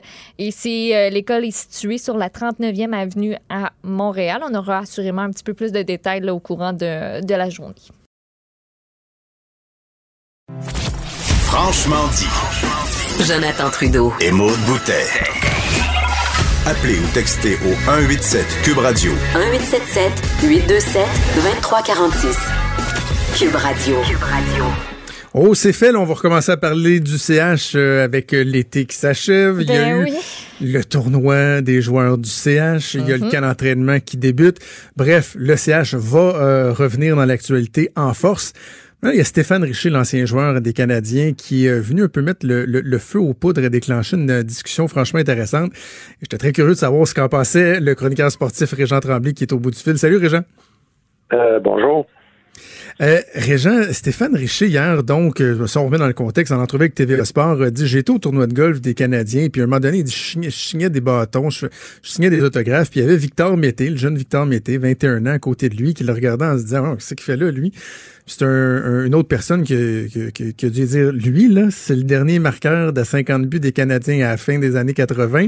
Et là, Victor Mété est resté un peu surpris. Puis ça a amené toute la discussion à savoir, est-ce que les anciens euh, joueurs des Canadiens sont quoi pratiquement cachés de l'entourage actuel des Canadiens? Premièrement, as-tu été surpris d'apprendre ça ou c'est un phénomène qui, est bien connu actuellement? Ben, c'est parce que tu dois pas me lire souvent dans le journal parce que euh, moi, euh, personnellement, ça fait des années que je souligne à quel point, euh, d'abord, les médias, c'est devenu, c'est une sinistre comédie. Puis même, je ce qui se passe avec les anciens, même même, même Guy Lafleur, à un moment donné, on essaie de, de le tenir en périphérie. On n'aime pas que les anciens aient des contacts avec les, les joueurs actuels. Et euh, le, le, malaise, le malaise est, est, est, lourd. Le malaise au sein de l'organisation, d'abord avec les médias, puis même avec les anciens. Je veux dire, c'est assez. Euh, je veux dire, c'est. Moi, la, la, la, déclaration de la journée, c'est sûr que Stéphane Richer, c'est un, un, grand joueur, 50 buts deux fois. Mais c'est quand mon confrère Jonathan Bernier, qui couvre le Canadien tous les jours, depuis Mm. dix ans, quand il déclare, euh, c'est justement à TVA d'ailleurs, quand Jonathan Bernier déclare que lui, le plaisir d'exercer son métier commence à la minute où le Canadien est éliminé, parce que là, il peut euh, parler à d'autres joueurs, puis que les joueurs les, le- euh, dans les autres villes sont accueillants, puis qui sont ouverts, puis qui sont euh, qui, qui, qui, qui, reconnaissent et qui sentent que le journaliste est un, lien avec la population, avec euh, quand un journaliste professionnel dit de façon très pondérée et très posée que le plaisir commence quand le Canadien est éliminé, si le Canadien ne réalise pas qu'il y a un problème majeur dans, dans, dans, dans l'espèce de contrôle absolu euh, des médias qu'ils exercent, ben, ce que tu veux qu'on dise. Ils contrôlent Mais- les médias, puis ils contrôlent évidemment le, ils tiennent les anciens le moins. mais c'est ça. mais, mais, mais Régent, je inquiète-toi pas, je te lis régulièrement. Là, Non, T'as mais- ton- le fait que tu dénonces le contrôle des médias, ça, je, je, je, sais que tu le fais depuis longtemps, la culture du secret et tout, mais je je- j'ignorais que, que c'était organisé, qu'on oui. isole les, les joueurs actuels des anciens joueurs, mais surtout pourquoi? C'est quoi, c'est quoi la logique derrière ça? Ben, La logique, c'est que, honnêtement, c'est une équipe de losers. Ça fait 25 ans qu'ils n'ont rien gagné. Penses-tu qu'ils ont le goût de montrer des gagnants tout le temps? Ben, Je veux dire, euh, la, comparaison est tellement au désavantage de, l'équipe actuelle des, des- des 25 dernières années. Je comme- euh, pense qu'ils n'ont pas trop... ils sortent les anciens quand c'est payant pour retirer des chandails, faire des fêtes, Ouais. le centenaire. Mais dans, dans, dans, leur vie quotidienne, là, à un moment donné, j'avais même pas réalisé, moi, que dans tous les boss du Canadien de Montréal, tous les boss actuels, je veux dire, il y a deux, deux petits dépisteurs que personne n'écoute, de toute évidence, ils repèrent jamais de Québécois. Donc, Ouais. il y a, il y a euh, Serge Boisvert, puis il y a euh, Donald Odette. Puis il y a Francis Bouillon aussi qui fait un peu de coaching avec des, des, des, des, des recrues, des collégiens, mais euh, même pas avec le gros club. Et donc, mais tout le reste, ça n'a jamais joué pour le Canadien. Jamais. Aucun d'entre eux. Moi, tu veux qu'ils sachent? Ils connaissent pas ça, eux autres, la tradition, le contact avec le public, avec, avec le hockey québécois, c'est, ça, ça- en train de. Ça contribue à un désastre au niveau de, de hockey Québec. Mais c'est tellement complexe, ça prendrait, ça prendrait des, heures pour dire qu'on, passe en revue tout. Euh, par exemple, tu sais, quand Stéphane, que- que- quand Stéphane Richer dit on, euh, on s'arrange pour pas que les anciens soient trop présents puis trop trop proches des joueurs, mais tout ça contribue à créer un, un- ça c'est un degré, mais il y a un autre degré à tout ça. Ça- C'est tellement lourd, c'est tellement pas vivable puis pas respirable qu'il n'y a pas un joueur de 25, 26 ans qui est le moindrement bon quand il devient autonome, qui va, qui va venir jouer à Montréal. D'ailleurs, il n'y en a pas. Euh, cet été, là, ils ont fait patate partout. Et je suis sûr qu'ils ont essayé, moi. Mais ce qui, ce qui m'impressionne, Régent, c'est qu'on essaye toujours de, de répéter la même recette. Là. Tu sais, si à un moment donné, ils ont pensé que c'était bon de les isoler des, des anciens pour X raisons, ben là, au bout de 5, 10, 15, 20 ans, là, tu, tu devrais t'en rendre compte que la, la recette fonctionne pas, puis justement, essayer de t'inspirer de ces gens-là. Quand tu dis que les joueurs veulent pas venir à Montréal, il me semble que tu devrais essayer de faire bouger les choses, de changer la perception que les, que les, les joueurs ont. Non, c'est tout le temps, le, excuse-moi l'anglicisme, mais more of the same. C'est ça qui est pathétique. Et puis, ce qui est pathétique, tu sais, regarde, on, on, on, on, l'a- on est confronté là, en pleine face. Hein. il y a eu, euh, j'emploie le mot là, avec euh, euh, consciemment, il y a eu une éradication des francophones. Pas compliqué, ils n'en veulent pas, puis il n'y en a plus. Il reste Philippe Dano, là. Donc, euh, euh, il y a eu vraiment, euh, ça a commencé avec Bob Gainey, c'était empiré avec Pierre Gauthier, puis, puis euh, avec toujours le même homme qui est par en dessous, puis qui lui repêche, il touche pas aux Québécois avec une pôle de 100 pieds. C'est Trevor Timmons. Trevor Timmons. Ils veulent, ils en veulent pas de français, parce que en n'ayant pas de francophone, euh, c'est moins compliqué de tenir tout ça serré avec les, les médias. Mais c'est mais je pense qu'ils n'ont pas réalisé qu'ils se sont privés d'une ressource extraordinaire. Tu sais, le- le- amener un joueur francophone de 25-26 ans, mettons un bon joueur, là, tu peux pas l'amener à Montréal. Il voudra pas mettre les pieds là-dedans. Il va, il va être tout seul. Il va avoir 10 caméras à peu près à tous les matchs pour euh, commenter la défaite, commenter la victoire, commenter le but de son capitaine, commenter la, la- la blessure du gardien. Ça va- ça c'est invivable. Fait qu'ils viennent pas. Tant qu'on ne retrouvera pas une masse critique, c'est juste, c'est, c'est de la sociologie, c'est même pas du sport. Vous savez, euh, avec une masse critique là, de 8-10 francophones, la pression est répartie sur le groupe et le groupe fait le lien avec 8, 7, 8 millions de Québécois. C'est- ça a toujours été un avantage extraordinaire oui. pour le Canadien. Il y a juste le Canadien qui jouait dans une nation. C'est les Suédois qui sont à Détroit, sont pas, ils- c'est pas une nation suédoise. Euh, C'est le, Canadien anglais qui joue à Dallas. Euh, il est au Texas, mais c'est pas un Texan, c'est pas une nation.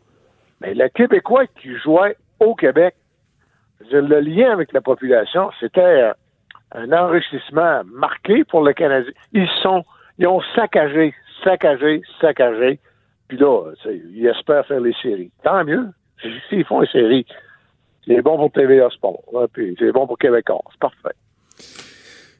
On a parlé de la culture du secret avec les médias, bon, la relation entre les joueurs et les anciens joueurs. L'autre aspect qui a, entre autres, été abordé par Stéphane Richer, c'est la relation entre les joueurs puis les fans. Stéphane Richer qui dit, j'étais dans le vestiaire du, du tournoi de golf, j'ai l'impression que tout le monde est, restait terrain en bas puis voulait surtout pas monter pour aller voir le monde qui avait payé pour aller voir. Ça, ça, est-ce que l'organisation encore là a une responsabilité ou il faut accepter Oui, que c'est comme ça les jeunes au hockey aujourd'hui? Ils ont cultivé la culture de. la- ils, ont, ils ont peur du monde. Ils ont peur des journalistes. Puis les journalistes, c'est quoi dans le fond, là? C'est la, la, la courroie de transmission. C'est la courroie. C'est j'ai une courroie de transmission qui se fait censurer. Donc, c'est une c'est une courroie de transmission avec la population. Quand tu as peur des journalistes, tu as peur du monde. Puis en plus, ben, en cultivant ce qui se passe, euh, ce que ça a fait, c'est ça, fait que on les habitue, puis on les met dans un cocon, puis euh, le monde, euh, tu sais, il faut que ce soit tout organisé, puis ça prend trois relationnistes pour les encadrer le jour où ils sortent. Puis, euh, écoute, l'autre fois, ben, l'autre fois, c'est à peu près une, une dizaine de jours, tournoi de golf du CHUM. Le président du tournoi de golf du CHUM, c'est Maître Marc Tremblay, vice-président exécutif chez Québécois. Fait que finalement, le Jonathan Drouin accepte d'être président d'honneur. C'est déjà un miracle. Puis euh, Charles Hudon euh, l'accompagne. Là, il n'y a, rien. Charles Hudon, il va jouer quatre parties cette année. Ben oui, il a failli pas être là. Fait, fait qu'il y va. Et là, il y, a des, y a 15 journalistes qu'on m'a dit. Mettons une quinzaine. Fait que sur les 15, il y en a 14 qui viennent du sport. Parce que euh, Claude Julien était là aussi. Fait que là, qu'est-ce que tu- là, il y a un, jour- un ou deux journalistes qui demandent on, aimerait ça parler à Charles Hudon. Tu vois-tu la culture? Ça, je te parle d'un journaliste de 32 ans, là. Mhm. C'était fait fort à 32 ans, 6 pieds 2 pouces. On pourrait-tu parler à Charles Hudon? Ils se font répondre, Charles Hudon n'est pas available. Mais voyons donc. Fait que, euh, mais là, c'est fou. Et je sais pas, c'est quoi tu penses? Charles Hudon, il s'est installé à côté. Puis là, il y a Jona- Jonathan, euh, qui était le, Jonathan Drouin, là, qui était le président d'honneur, il a répondu à quelques questions. Puis Claude Julien est arrivé, puis ils ont posé quelques questions. Puis c'était fini. Mais là, je dis, mais Charles Ludon, lui, comment qu'il vient de signer malgré tout un contrat? C'est comment s'explique ça? Euh, comment est-ce qu'il se prépare? Comment est-ce qu'il vit ça? Et, pas un mot. Mais en même temps, je me dis, puis, tu sais, puis j'ai parlé à Dominique Saillant à ce sujet-là. Dominique Saillant, il dit, moi, ce que je veux dire, c'est, ça sera pas organisé. Il parlera pas devant le panneau, là, euh, où se font les entrevues, mais il dit, je n'appellerai pas la police si un journaliste euh, accroche Charles Ludon quand il se rend à son auto. Mais ça, il est trop tard. Charles Ludon n'osera jamais dire un mot s'il n'y a pas la permission directe de dire un mot. c'est ça l'affaire, Régent, parce que même quand ils parlent, ils sont plates puis ils sont formatés. Tu sais, moi, je me souviens quand, quand, j'étais jeune, euh, mon idole, c'était Luc Robitaille. Tu sais, moi, Lucky Luke, j'avais des posters de lui partout dans ma chambre. Là. Il y avait-tu quelqu'un qui était le fun à écouter en entrevue? Hein, c'était-tu intéressant? Il y en a plus des Même quand ils parlent, c'est plate, plate, plate comme la pluie. Oui, mais ils sont... Ils sont euh, regarde, j'étais à, à, Moscou euh, il y a un an, à peu près 11 mois. J'étais dans le vestiaire de l'avant-garde de Bob Hartley. Là, t'es à Moscou, là. Euh, et euh, je rentre, je parle avec Maxime Talbot, de bonne humeur, on jase, c'est le fun. Euh, il y avait aussi Emeline était là, il est pas jasant, puis en plus, c'est pas sa langue, mais il jase. J'arrive avec David, David Dernay, qui lui est un pur produit du Canadien, hein? Là, on, jase, puis Lady Jude avec moi, puis Bob est pas loin, puis c'est détendu, c'est même pas une entrevue officielle. Je visite le vestiaire de l'avant-garde, on est à Moscou, tabarnouche. David répond des platitudes.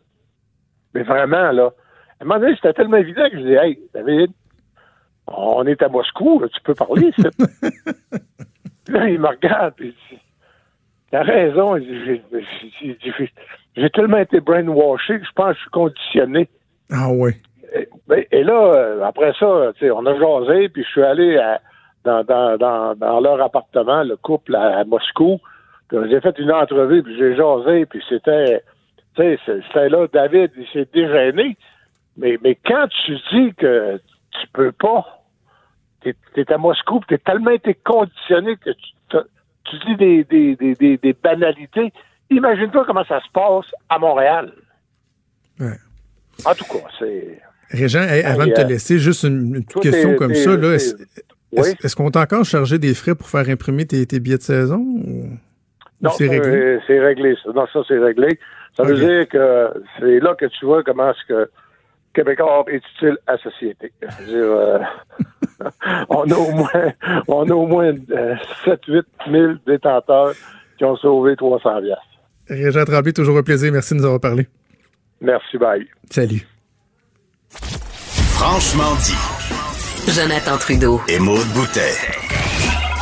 Appelez ou textez au 187 Cube Radio. 1877 827 2346. Cube Radio. Cube Radio. La juge Christine Baudouin a tranché hier dans une décision de 196 pages. Elle est catégorique. Les personnes atteintes d'une maladie incurable et qui souffrent au quotidien doivent avoir accès à l'aide médicale à mourir, même si elles ne sont pas en, fin de vie, même si euh, la mort n'est pas prévisible comme les anciennes, ben, en fait, les lois actuelles euh, l'exigeaient. On va en parler avec celle que l'on qualifie toujours de mère de l'aide médicale à mourir, du projet d'aide médicale à mourir euh, au Québec, la députée de Joliette pour le Parti québécois et porte-parole du troisième groupe de en matière de soins de fin de vie. Véronique Yvon qui est au bout du fil. Bonjour, Madame Yvon. Bonjour, Monsieur Trudeau. Comment vous avez accueilli cette décision-là hier de, la juge Baudouin? Ben, je dirais d'abord un, grand euh, soulagement pour euh, Madame Gladu et Monsieur euh, Truchon, à qui d'ailleurs je veux exprimer ma gratitude parce que je pense pas que c'était normal que ce soit deux personnes aussi gravement malades et ah, souffrantes qui aient à porter ce fardeau-là. C'était la responsabilité des gouvernements. Malheureusement, euh, ce n'est pas ce qui s'est produit. Donc, un grand sentiment de gratitude puis un soulagement pour ces personnes-là. Oui, absolument. C'est un des points que j'ai abordé hier euh, à l'ajout ouais. quand on en a parlé parce que ces gens-là ont vraiment fait œuvre utile, des gens qui sont diminués, qui ont une vie pas facile, mais qui ont été menés un combat au nom de, de, toute une société. Vraiment, il faut, euh, il faut souligner euh, leur courage. Bon, maintenant que cette décision-là est rendue, on comprend que les différents pays de gouvernement ont quoi? Ont six mois pour adopter les lois actuelles. on s'attend à quoi du gouvernement de François Legault? On s'attend d'abord à ce qu'il ne porte pas la cause en appel. Donc, c'est vraiment la demande, qu'on formule. Je la formule aussi aux différents partis euh, fédéraux qui sont en campagne électorale. Donc, il y a un engagement euh, de ne pas aller euh, en appel, mais évidemment, tout près de nous, ça nous concerne davantage, donc à M. Legault, parce que je pense que ce jugement-là, il était un peu écrit dans le ciel à partir du moment où il y a eu un jugement de la Cour suprême, l'arrêt Carter, qui était venu donner un peu la recette, les balises au gouvernement fédéral pour qu'il change le code criminel et que le gouvernement fédéral n'a pas suivi les recommandations de, la Cour suprême, c'était clair que ce serait contesté et là, on a ce jugement-là. Donc, je pense que là, euh, c'est plus le temps de faire des guerres juridiques, c'est le temps de mettre en application euh, les valeurs de compassion, de dignité, de respect de l'autonomie de la personne. Puis j'espère qu'au Québec, qu'importe ce que le fédéral va décider, que nous, on va continuer à travailler, à être précurseurs et euh, à être à l'avant-garde, comme la juge d'ailleurs le, mentionné dans, dans, son jugement, que le Québec avait vraiment fait œuvre utile en, en, faisant comme il le fait un travail non partisan et euh, très avant-gardiste. Donc j'espère qu'on va faire ce travail-là tous ensemble, comme on le fait pour la première grande étape qu'on a franchie. En même temps, je lisais euh, Yves Boisvert dans la presse plus ce matin qui disait que dans le jugement, euh, la juge est quand même sévère. Malgré le, côté précurseur, elle est sévère envers les lois québécoises et fédérales, un peu comme si les lois avaient été euh, rédigées de manière un peu frileuse. vous avez évidemment collaboré de, de, très près à mm-hmm. l'élaboration de la loi ici au Québec.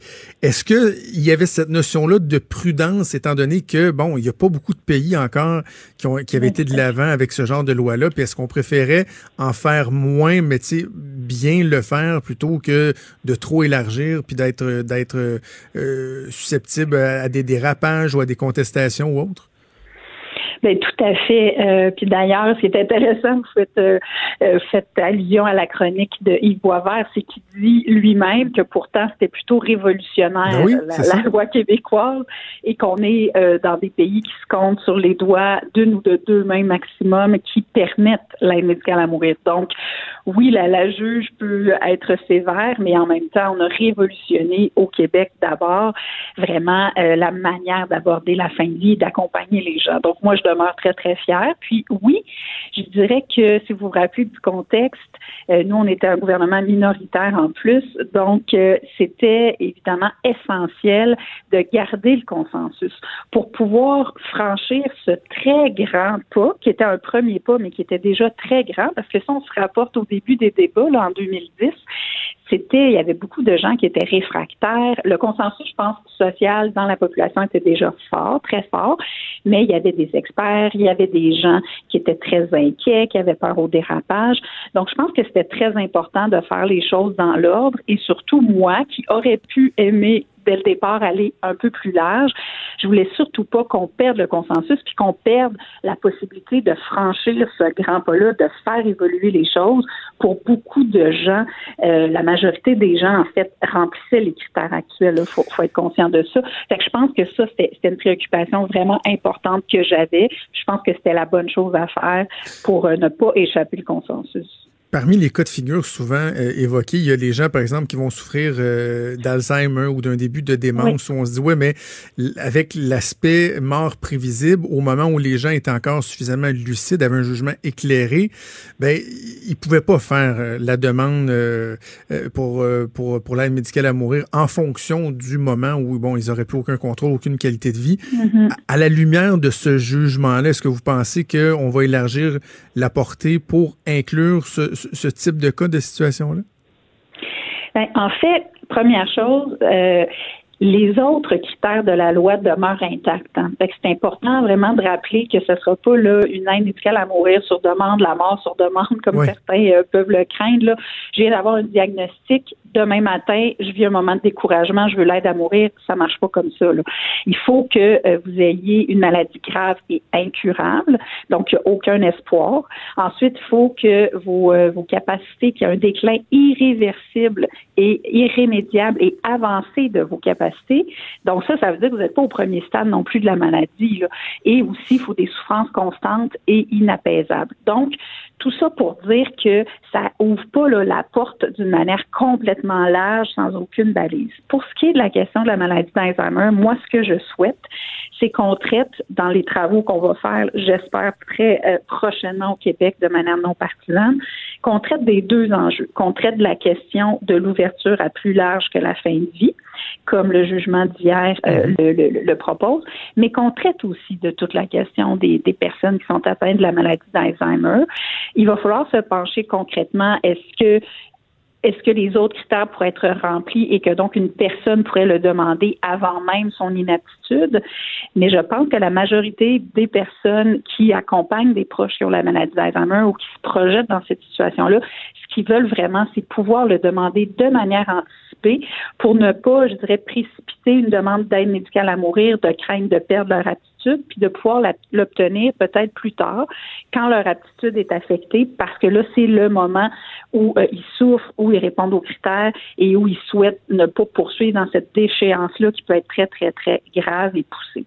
Donc, je pense que on a l'occasion, puis euh, de le faire. Puis moi, si j'ai un regret, c'est que ça fait un bon moment que je demande qu'on le fasse au Québec, qu'on s'assoie, qu'on recommence ce travail-là comme on l'a bien fait pour la première étape, sans attendre des jugements de la Cour parce que là, vous le voyez, ça amène toujours des contraintes, c'est six mois, puis là, mm. alors que je me dis, si on avait commencé avant, euh, on serait déjà avancé, on aurait, on aurait rencontré des experts, puis tout ça. C'est pour ça que je, le demandais depuis un bon deux ans, deux ans et demi. Mais euh, bon, ben là, on a, on a cette, cette piste-là. Il faut avancer. donc, il faut transformer ça en opportunité ouais, pour avancer. parlant d'avancer, je, je, pense qu'on a déjà eu l'occasion d'en parler ensemble, mais moi, je suis d'avis qu'il faut aussi travailler sur deux fronts, c'est-à-dire, oui, euh, avoir des, des, des, meilleures balises, bon, euh, moderniser, si on veut, cette loi-là, même si elle est, elle, est, elle est, jeune, tenir compte du jugement qui vient d'être rendu, mais il y a aussi tout l'aspect de l'accessibilité aux soins palliatifs, la mm-hmm. qualité des soins. Euh, bon, je parle de soins palliatifs, mais on pourrait parler aussi des CHSLD, pour faire en sorte que dans certains cas où l'aide médicale à mourir devient la seule avenue, ben que peut-être que le fait d'avoir plus facilement accès à des soins palliatifs, d'avoir un meilleur encadrement en CHSLD, que ça, ça, va faire en sorte qu'il y a peut-être moins de gens, pour ceux qui sont inquiets, qu'il y ait une augmentation là, drastique, qu'il euh, y, a cet aspect-là auquel il faut s'attaquer aussi. Complètement. Puis la loi québécoise, justement, elle est unique parce qu'elle intègre autant la question de l'aide médicale à mourir, là, qui est celle qui retire beaucoup plus l'attention, mais que mhm. celle de l'accès aux soins palliatifs. Et il y a un droit qui est créé dans la loi pour avoir accès aux soins palliatifs, y compris à domicile et y compris en CHSLD. Et euh, moi, quand j'étais là euh, au gouvernement, on avait débloqué là, un premier investissement ciblé pour les soins palliatifs, pour créer de l'expertise, notamment à domicile, dans les CHSLD, parce que toutes ces personnes-là doivent pouvoir être accompagnées. Jamais, ça n'a jamais été vu, l'aide médicale à mourir, comme une solution de rechange. Au contraire, la plupart des gens qui ont l'aide médicale à mourir sont des gens qui vont avoir reçu des soins palliatifs, mais qui sont devant une situation sans issue où la souffrance n'arrive pas à être contrôlée, où elle n'a plus aucun sens pour eux et pour qui la mort s'en vient. Donc, normalement, c'est complémentaire, ça ne s'oppose pas. Mais oui, il faut continuer les efforts. Puis ça, je vais toujours marteler le clou. Il y a des choses extraordinaires qui sont en soins palliatifs. Ça va quand même bien au Québec.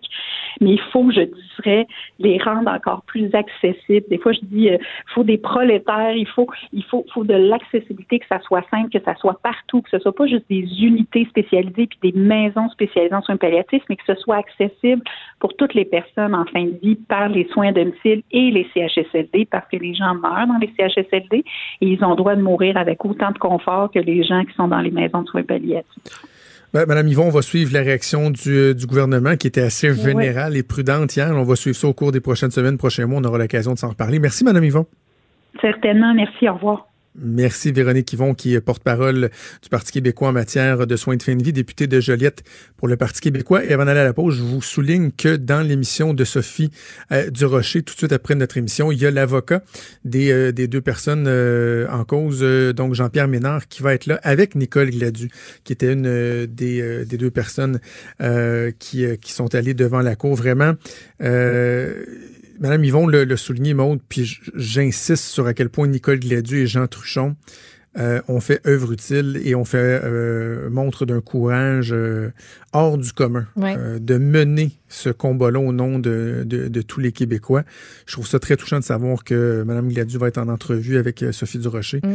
Le soulagement pour, Hey. pour ces deux personnes-là. Tu sais, je, je regardais des, des articles là, qui dataient de, de cet hiver, de cet automne, puis elle, elle disait, ben j'espère que ça va se conclure bientôt, d'ailleurs, ce procès-là, parce que, tu sais, sa condition ne s'améliore pas. Puis elle dit, moi, peu importe le jugement qui va être rendu, tu sais, oui, je vais avoir porté la cause, mais au final, moi, je, je veux avoir ce, ce droit-là. Puis je suis chanceuse parce que je peux, je pourrais me payer un, un voyage pour aller ailleurs. Par exemple, je pense qu'elle parlait de la, de la Suisse pour recevoir, euh, pour recevoir ça. Puis finalement, tu sais, de savoir que elle va pouvoir y avoir droit ici chez elle. Elle l'a dit en point de presse tantôt. Je sais pas quand est-ce que euh, quand est-ce que je vais y avoir recours, mais assurément que que je vais me prévaloir de, de, de ce droit-là au final. C'est son droit. Des débats, des commentaires, des opinions. Ça, c'est franchement dit. Cube Radio. Geneviève Peterson qui est en studio à Montréal avec euh, Maude qui se joint à nous. Salut Geneviève. Bonjour à vous deux. Euh, Geneviève, la saga, c'est donc hier, elle ajoute, je, Paul Larocque m'a fait rire à un moment donné, il a dit l'affaire Guilbeault, puis je suis parti à rire, ce qui démontrait que je trouvais Le soap. ça avait pris un petit peu de l'ampleur, une ampleur démesurée. Euh, Qu'est-ce que tu en as trouvé? Y a-tu un double standard? Est-ce que c'est tabou de dénoncer, par exemple, l'incompétence ou bon, le manque de compétences de, certaines personnes? C'est quoi ta lecture de tout ça? Ben, il y a beaucoup d'affaires là-dedans, euh, je trouve, euh, Jonathan, qui sont assez révélatrices. Euh, premièrement, en parlons-en du fameux double standard. Est-ce que vraiment c'est ça qui se passe ou est-ce que ce double standard-là n'existe pas dans son cas? Parce que j'ai chroniqué dans le Journal de Montréal, je me demandais si Geneviève Guilbeault était un homme. Et là, on remonte à une que Mme Guilbeault a donnée à Mme Emmanuelle Latraverse, notre collègue, hein, cet été, euh, dans le cadre de sa balado, où euh, la ministre Guilbeault disait carrément qu'elle était impatiente, qu'elle était perfectionniste, qu'elle aimait ça, les choses efficaces, que ça, elle- la qualité était jamais suffisante à son goût. Euh, et là, évidemment, en classe, ça veut dire que la ministre est bien perfectionniste, comme dans à peu près tous les jobs de cet acabit-là, euh, ce type de personnalité-là qui se retrouve là, et c'est bien normal. Euh, pour ce qui est du double standard, euh, il y a beaucoup d'hommes politiques qui ont eu ces bon comment qui ont eu comme réputation d'être des hommes un peu durs, des hommes pour qui ça passait par là. Là, je pense à Lucien Bouchard, Jacques Parizeau, Bernard Landry. Mais quand il est question d'eux dans leurs habitudes de gestion, on dit souvent ah mais écoutez là, oui parfois Monsieur Landry peut être un peu dur, mais il est passionné de politique, il a une personnalité intense et dans ce cas-là, l'intransigeance est vue comme une qualité qui fait d'eux des hommes dignes d'être des premiers ministres. Il y a des femmes aussi euh, qui ont été très dures euh, et puis d'ailleurs tu me le soulignais euh, Jonathan hier, on a échangé un peu là-dessus. Monique Jérôme Forget, Lisa Frula, Michel Courchaine avaient des réputations d'être des femmes de fer. C'était pas vraiment vu comme des qualités. Est-ce qu'on leur reprochait? Ça c'est un autre débat. Mais j'ai l'impression que quand il est question des femmes politiques, on s'attend à ce qu'elles soient douces, qu'elles soient plus féminines dans leur façon de faire. Ça, c'est une affaire. Est-ce que euh, Geneviève Guilbeault a été victime d'un double standard? Je pense pas qu'on se serait arraché les cheveux sur la tête si ça avait été un homme qui avait fait ce type de sortie-là. Il y a des gens qui sont fâchés parce qu'elle a osé, si on veut, briser une loi non écrite, c'est-à-dire donner un peu des, les raisons du congédiement. Mais en même temps, on passe notre vie à se plaindre que les policiers ont la langue de bois. Ça avait sorti sa cassette, ça avait dit les partis relever d'autres défis. On l'aurait tout su que c'était de la merde. Je suis désolée et je, vais aller plus loin que ça. Je, je veux rebondir sur l'histoire de Geneviève Guilbeault qui est, selon moi, du grand n'importe quoi, une tempête dans un verre d'eau pour aller euh, plus loin puis parler de notre rapport à la performance et à la critique Oui. qu'une personne s'avance pour dire écoutez là, moi là, je l'ai mis dehors, cette personne-là, parce que c'est une incompétente ou un incompétent. On accepte très peu dans notre société de dire les vraies affaires. Pourquoi faut toujours dorer la pilule? Je veux dire, il y a du monde qui atteignent leur seuil d'incompétence et on les laisse passer pareil. Et ça, Jonathan et Maude, ça commence à l'école avec la réforme qu'on a eue euh, de l'éducation. Où est-ce que doubler, ça se peut plus vraiment? Où on a des apprentissages par acquis, où on gomme de plus en plus les inégalités intellectuelles des gens. Et c'est pas vrai que tout le monde est intelligent pareil. C'est pas vrai que tout le monde excelle dans les mêmes sphères de compétences. À un moment donné, ça se peut que tu atteignes ton seuil d'incompétence dans un domaine et qu'il y ait une autre personne qui est meilleure que toi pour faire la job pour laquelle toi, tu es rémunéré. Il n'y a pas de mal à ça, mais il faut pas le dire. Pourquoi faut pas le dire? Tu as tellement raison. Je- Tu as, tellement raison. Puis en plus, dans, dans l'espèce de, de narratif entourant cette histoire-là, que Geneviève Guilbeault, tout le monde ont acheté, euh, ont, ont utilisé, ont adopté le terme, ben, l'expression, elle a traité ses employés d'incompétents. Ben oui, ben puis Comme ça, si Geneviève. Guilbeault.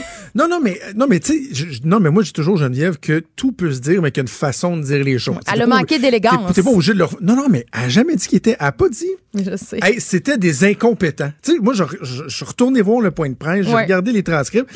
Tout le monde dit, la Geneviève, qui- Geneviève Guilbeault a traité ses employés d'incompétents. Non, elle a dit qu'il n'y avait peut-être pas les compétences.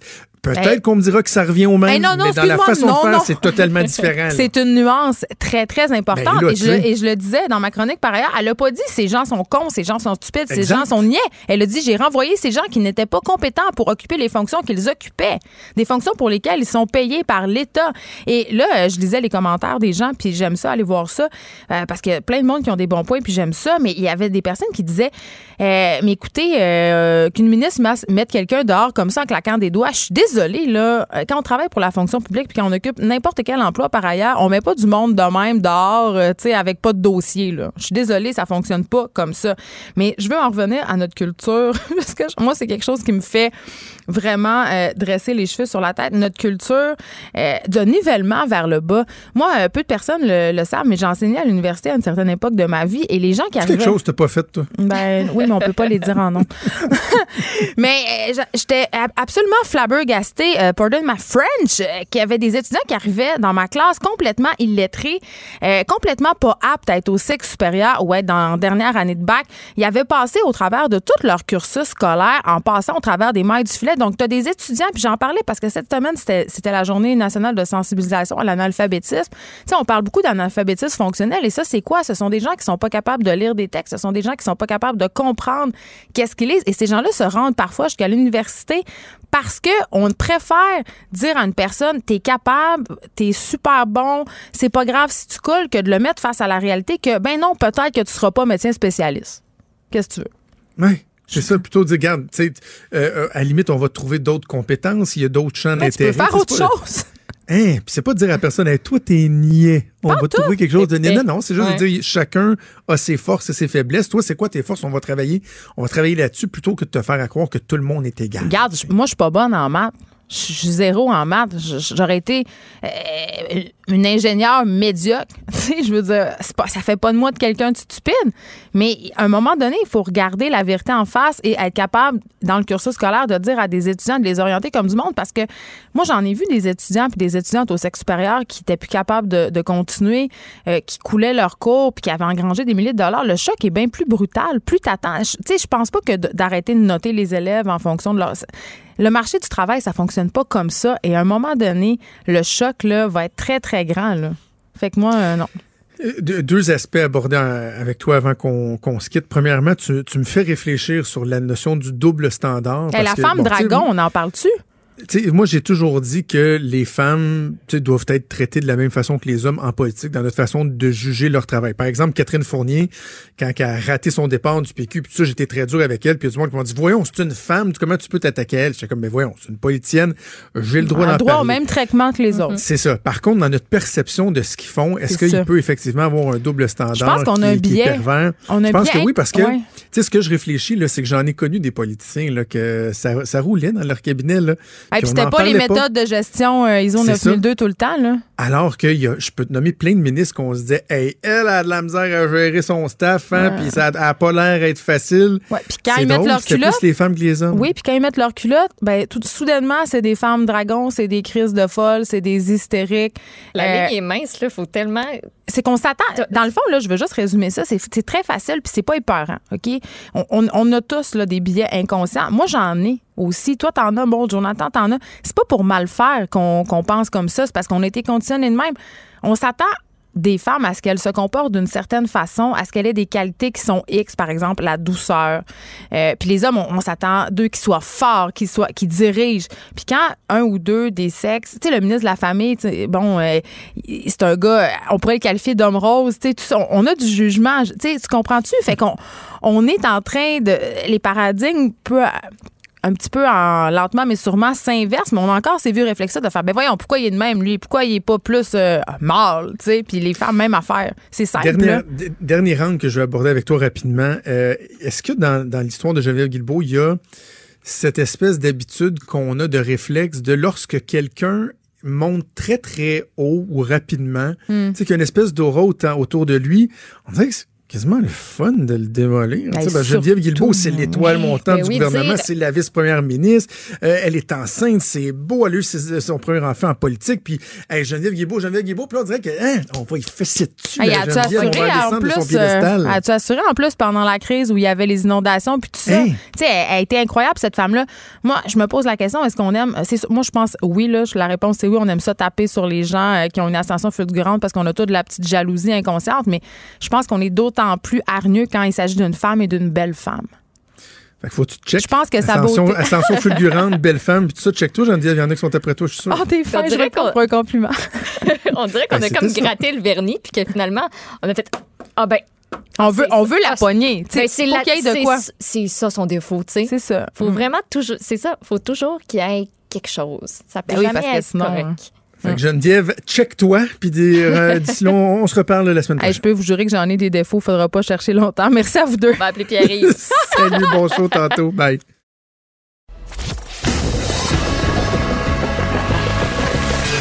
Franchement dit. Appelez ou textez au 187 Cube Radio. 1877 827 2346. Maude, est-ce qu'on a une mise à jour concernant les jeunes enfants qui avaient été incommodés là, par une substance inconnue dans une école de Montréal? Ben oui, là, une vingtaine d'élèves à l'école primaire Alphonse Desjardins, annexe dans l'arrondissement de Rosemont-la-Petite-Patrie. Ça a l'air que les enfants auraient trouvé un vaporisateur de répulsif à ours près de l'école. Ils auraient joué avec, puis par accident, ah. ils l'ont dégoupillé. Ah non. ouais.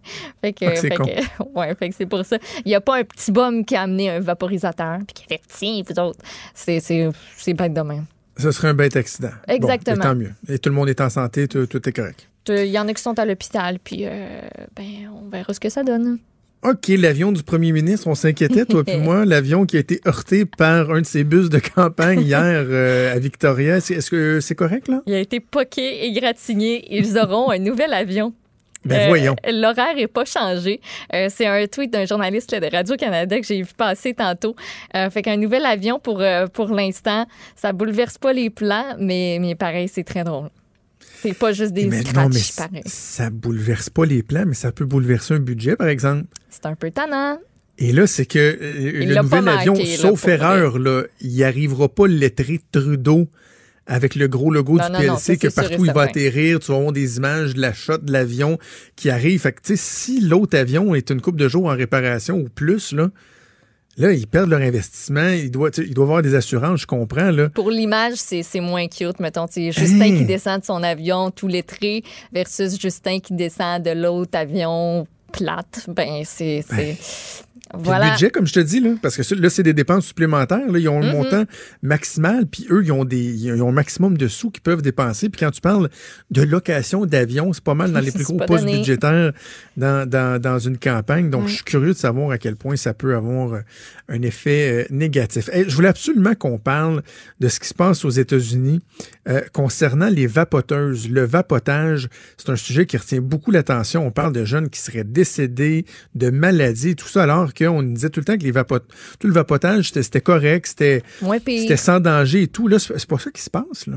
Non, il y a Donald Trump, son gouvernement, qui a annoncé hier que les cigarettes électroniques aromatisées allaient être interdites à la vente dans les prochains mois. Euh, donc, les autorités sanitaires qui ont aussi annoncé l'interdiction à venir des liquides aromatisés, avec, mettons, au menthol, à la mangue, à la fraise, aux petits fruits, euh, ben, c'est pas parce que les arômes sont jugés nocifs en eux-mêmes, mais ça attire toute une génération de jeunes qui deviennent dépendants à la, à la nicotine qui est présente dans ces, euh, dans ces liquides-là. Puis tu parlais de gens qui, ont, qui, ont- qui sont tombés malades. Ouais. Euh, on ne sait pas trop qu'est-ce qui a causé ça. C'est ça l'affaire. 450 personnes qui, ont, qui sont tombées donc gravement malades après avoir vapoté. Il y en a six qui sont décédés de maladies pulmonaires aiguës. Ils toussaient, s'essoufflaient, n'arrivaient plus à respirer. Il y en a qui ont été hospitalisés aux soins intensifs, branchés même sur des respirateurs artificiels. Qu'est-ce qui cause ça?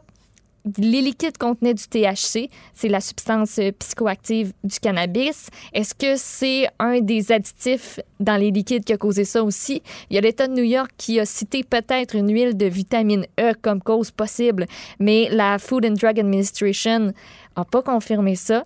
Euh, donc, pour l'instant, c'est comme on met un hola là-dessus. Euh, c'est sûr que ça va, euh, ça va faire beaucoup, beaucoup jaser. Il y a des compagnies comme Juul euh, qui ont reçu d'ailleurs un investissement de 13 milliards de dollars l'an dernier de l'un des plus grands cigarettiers du monde, Altria. On estime le marché mondial à 10 milliards de dollars. Ça, c'était en 2018. Euh, tu sais, ça pogne. On parle des États-Unis, mais rappelle-toi des, euh, du reportage du journal en mai Oui. dernier où on était allé dans les écoles secondaires, puis on s'était rendu compte que c'est, oui, hyper populaire. Ils réussissent à en consommer directement dans leur classe parce que Joel, là, la petite bébelle, là, ben, ben populaire, ça mesure 9 cm de long, c'est large 1,5 cm. Ça se cache super bien, ça fait même pas de petites boucanes. Il y a aussi un cas qui a été rapporté. Une jeune fille qui en fumait, là, à- qui consommait ça à n'en plus finir. Et il y avait un taux de, de nicotine là-dedans élevé, Ben oui, ben oui, je me incroyable. souviens de ce cas-là. Elle n'était même pas consciente de ça. Ça lui a causé d'énormes problèmes de santé dépendante à la nicotine à un si jeune âge. Puis, tu sais, je lisais les commentaires dans, dans l'article, justement, du journal où ils sont allés à la rencontre des jeunes, puis ils disaient, ben, ça goûte bon. C'est pour ça que j'ai commencé. Puis, tu sais, bof, ben, c'est le fun. Ça goûte bon. Puis ça C'est devient ça, une dépendance. Puis ça devient une dépendance. Puis moi, ce qui, ce qui me gosse là-dedans, c'est que quelqu'un qui fume, bon, évidemment, c'est- c'est très, très mauvais. Là. Moi, je suis un ancien fumeur. Euh, mais tu sais, mettons, tu fumes ta cigarette, tu vas l'écraser. Puis C'est sûr, il y en a qui vont les enfiler une après l'autre. Mais normalement, je sais pas, quelqu'un fume une cigarette à l'heure, aux deux heures, trois heures. Mais tu regardes les gens qui vapotent, comme c'est facile, puis qui l'ont dans la main, ils l'ont tout le temps dans les poches, là, c'est non-stop. C'est Ouais. pas m'a m'a vapoté trois, quatre coups, puis dans deux heures, je vapoterai trois, quatre coups. C'est J'en Une prends une de après. temps en temps. Ouais. fait que, finalement, le taux de nicotine absorbé finit par être immense. Puis, la raison pour laquelle je voulais absolument qu'on en parle, c'est que euh, hier, je quittais la- l'Assemblée nationale, puis je descendais en, en Basse-Ville, ici à Québec. J'étais sur, je pense, c'est Dorchester. Puis, il y a un terminal d'autobus qui est là. Et il y a une lumière qui est vraiment interminable. Quand tu pognes cette lumière-là, tu restes à peu près trois minutes à la même place. Et j'avais une vue parfaite, juste à côté de moi, par euh, la fenêtre du côté passager, sur le terminal d'autobus, mettons à 10-15 mètres de moi, et il y avait quatre jeunes, dont trois gars, une fille. La fille, je te jure, avait l'air de 11 ans. 10-11 ans maximum. Les gars, peut-être plus 12-13, mais pas plus vieux que ça. Les quatre avaient leur vapoteuse. Puis pendant les 3-4 minutes que j'étais à lumière, ça te pas fait la vapoteuse, ma fille, là. Ben oui. Puis c'était pas chic, les crachats à terre, puis il y a l'air d'une gang de petits. Hum. Mais je me disais, Hi, c'est-tu vraiment mieux que quand nous autres, à 12, 13, 14 ans, on commençait à fumer, de les voir avec ces substances-là, puis là, tu regardes ce que ça, ce que ça fait aux États-Unis, clairement, euh, c'est, c'est, c'est un enjeu qui va, qui va se présenter toujours plus. Hey, avant qu'on se laisse, je sais que tu veux absolument me parler de gros thon. J'ai, j'ai vu l'article, moi aussi. C'est vrai, il y a un Gaspésien qui a fait une, une, une pêche pas pire, hein? Pas pire pêche, un thon de 940 livres. Man! Non, mais si tu gros rien qu'un peu, la photo, c'est épouvantable. là. le ton est plus gros que la personne. Là. C'est complètement fou. Puis moi, là, genre, je suis une fan, OK? Du genre, tu sais, il y a des émissions aux États-Unis là, qu'on voit, puis un petit peu à l'international où c'est comme des pêcheurs de thon. Là. Moi, je capote à regarder ça, OK? J'aime vraiment ça. Puis Oui, c'est bien. ça, c'est chez nous, là. Jean-Alexandre Dubé, chef du gîte du Mont-Albert, qui a pêché ça euh, au courant de la nuit de mardi à mercredi. Ça a l'air que ça a mordu là, comme Ça a vraiment pas pris de temps. Ça a été plus long se rendre au spot de pêche que le temps que ça a pris pour que ça morde, puis aussi pour euh, remorquer cette affaire-là euh, au bateau parce que c'est, c'est, lourd, puis pas à peu près. Ça a pris une coupe d'heures. Euh, si vous voulez manger de ce thon-là, mais ce sera possible. Ça va être au gîte du Mont-Albert à partir du 26 décembre à peu près. Ils vont le congeler pour l'instant, puis après ça, vont servir en ceviche, tartare, steak de thon, avec un minimum d'assaisonnement pour pas perdre le goût. Ah, et le gîte du Mont-Albert, c'est une, une place merveilleuse dans, dans- dans le parc de la Gaspésie. Euh, non, mais il ne pouvait même pas le sortir de l'eau dans le bateau, le, le- le poisson. Ben non, il a fallu qu'il l'attache en arrière. Moi, j'aurais eu peur. Ça Quasiment Oh, 1000 livres. ouais, c'est fou, hein, 427 kilos. Hein, c'est merveilleux. Puis Ça tu le dedans. c'est bon. Mais ça, ça doit être l'expérience d'une vie vraiment de, Ben de pouvoir faire ça. Hey, c'est déjà tout le temps qu'on avait. Merci, euh, merci à toi, Maud. On remet ça demain. Merci à. Joanne Henry à la mise en onde, à Mathieu Boulet à la recherche. Cube Radio.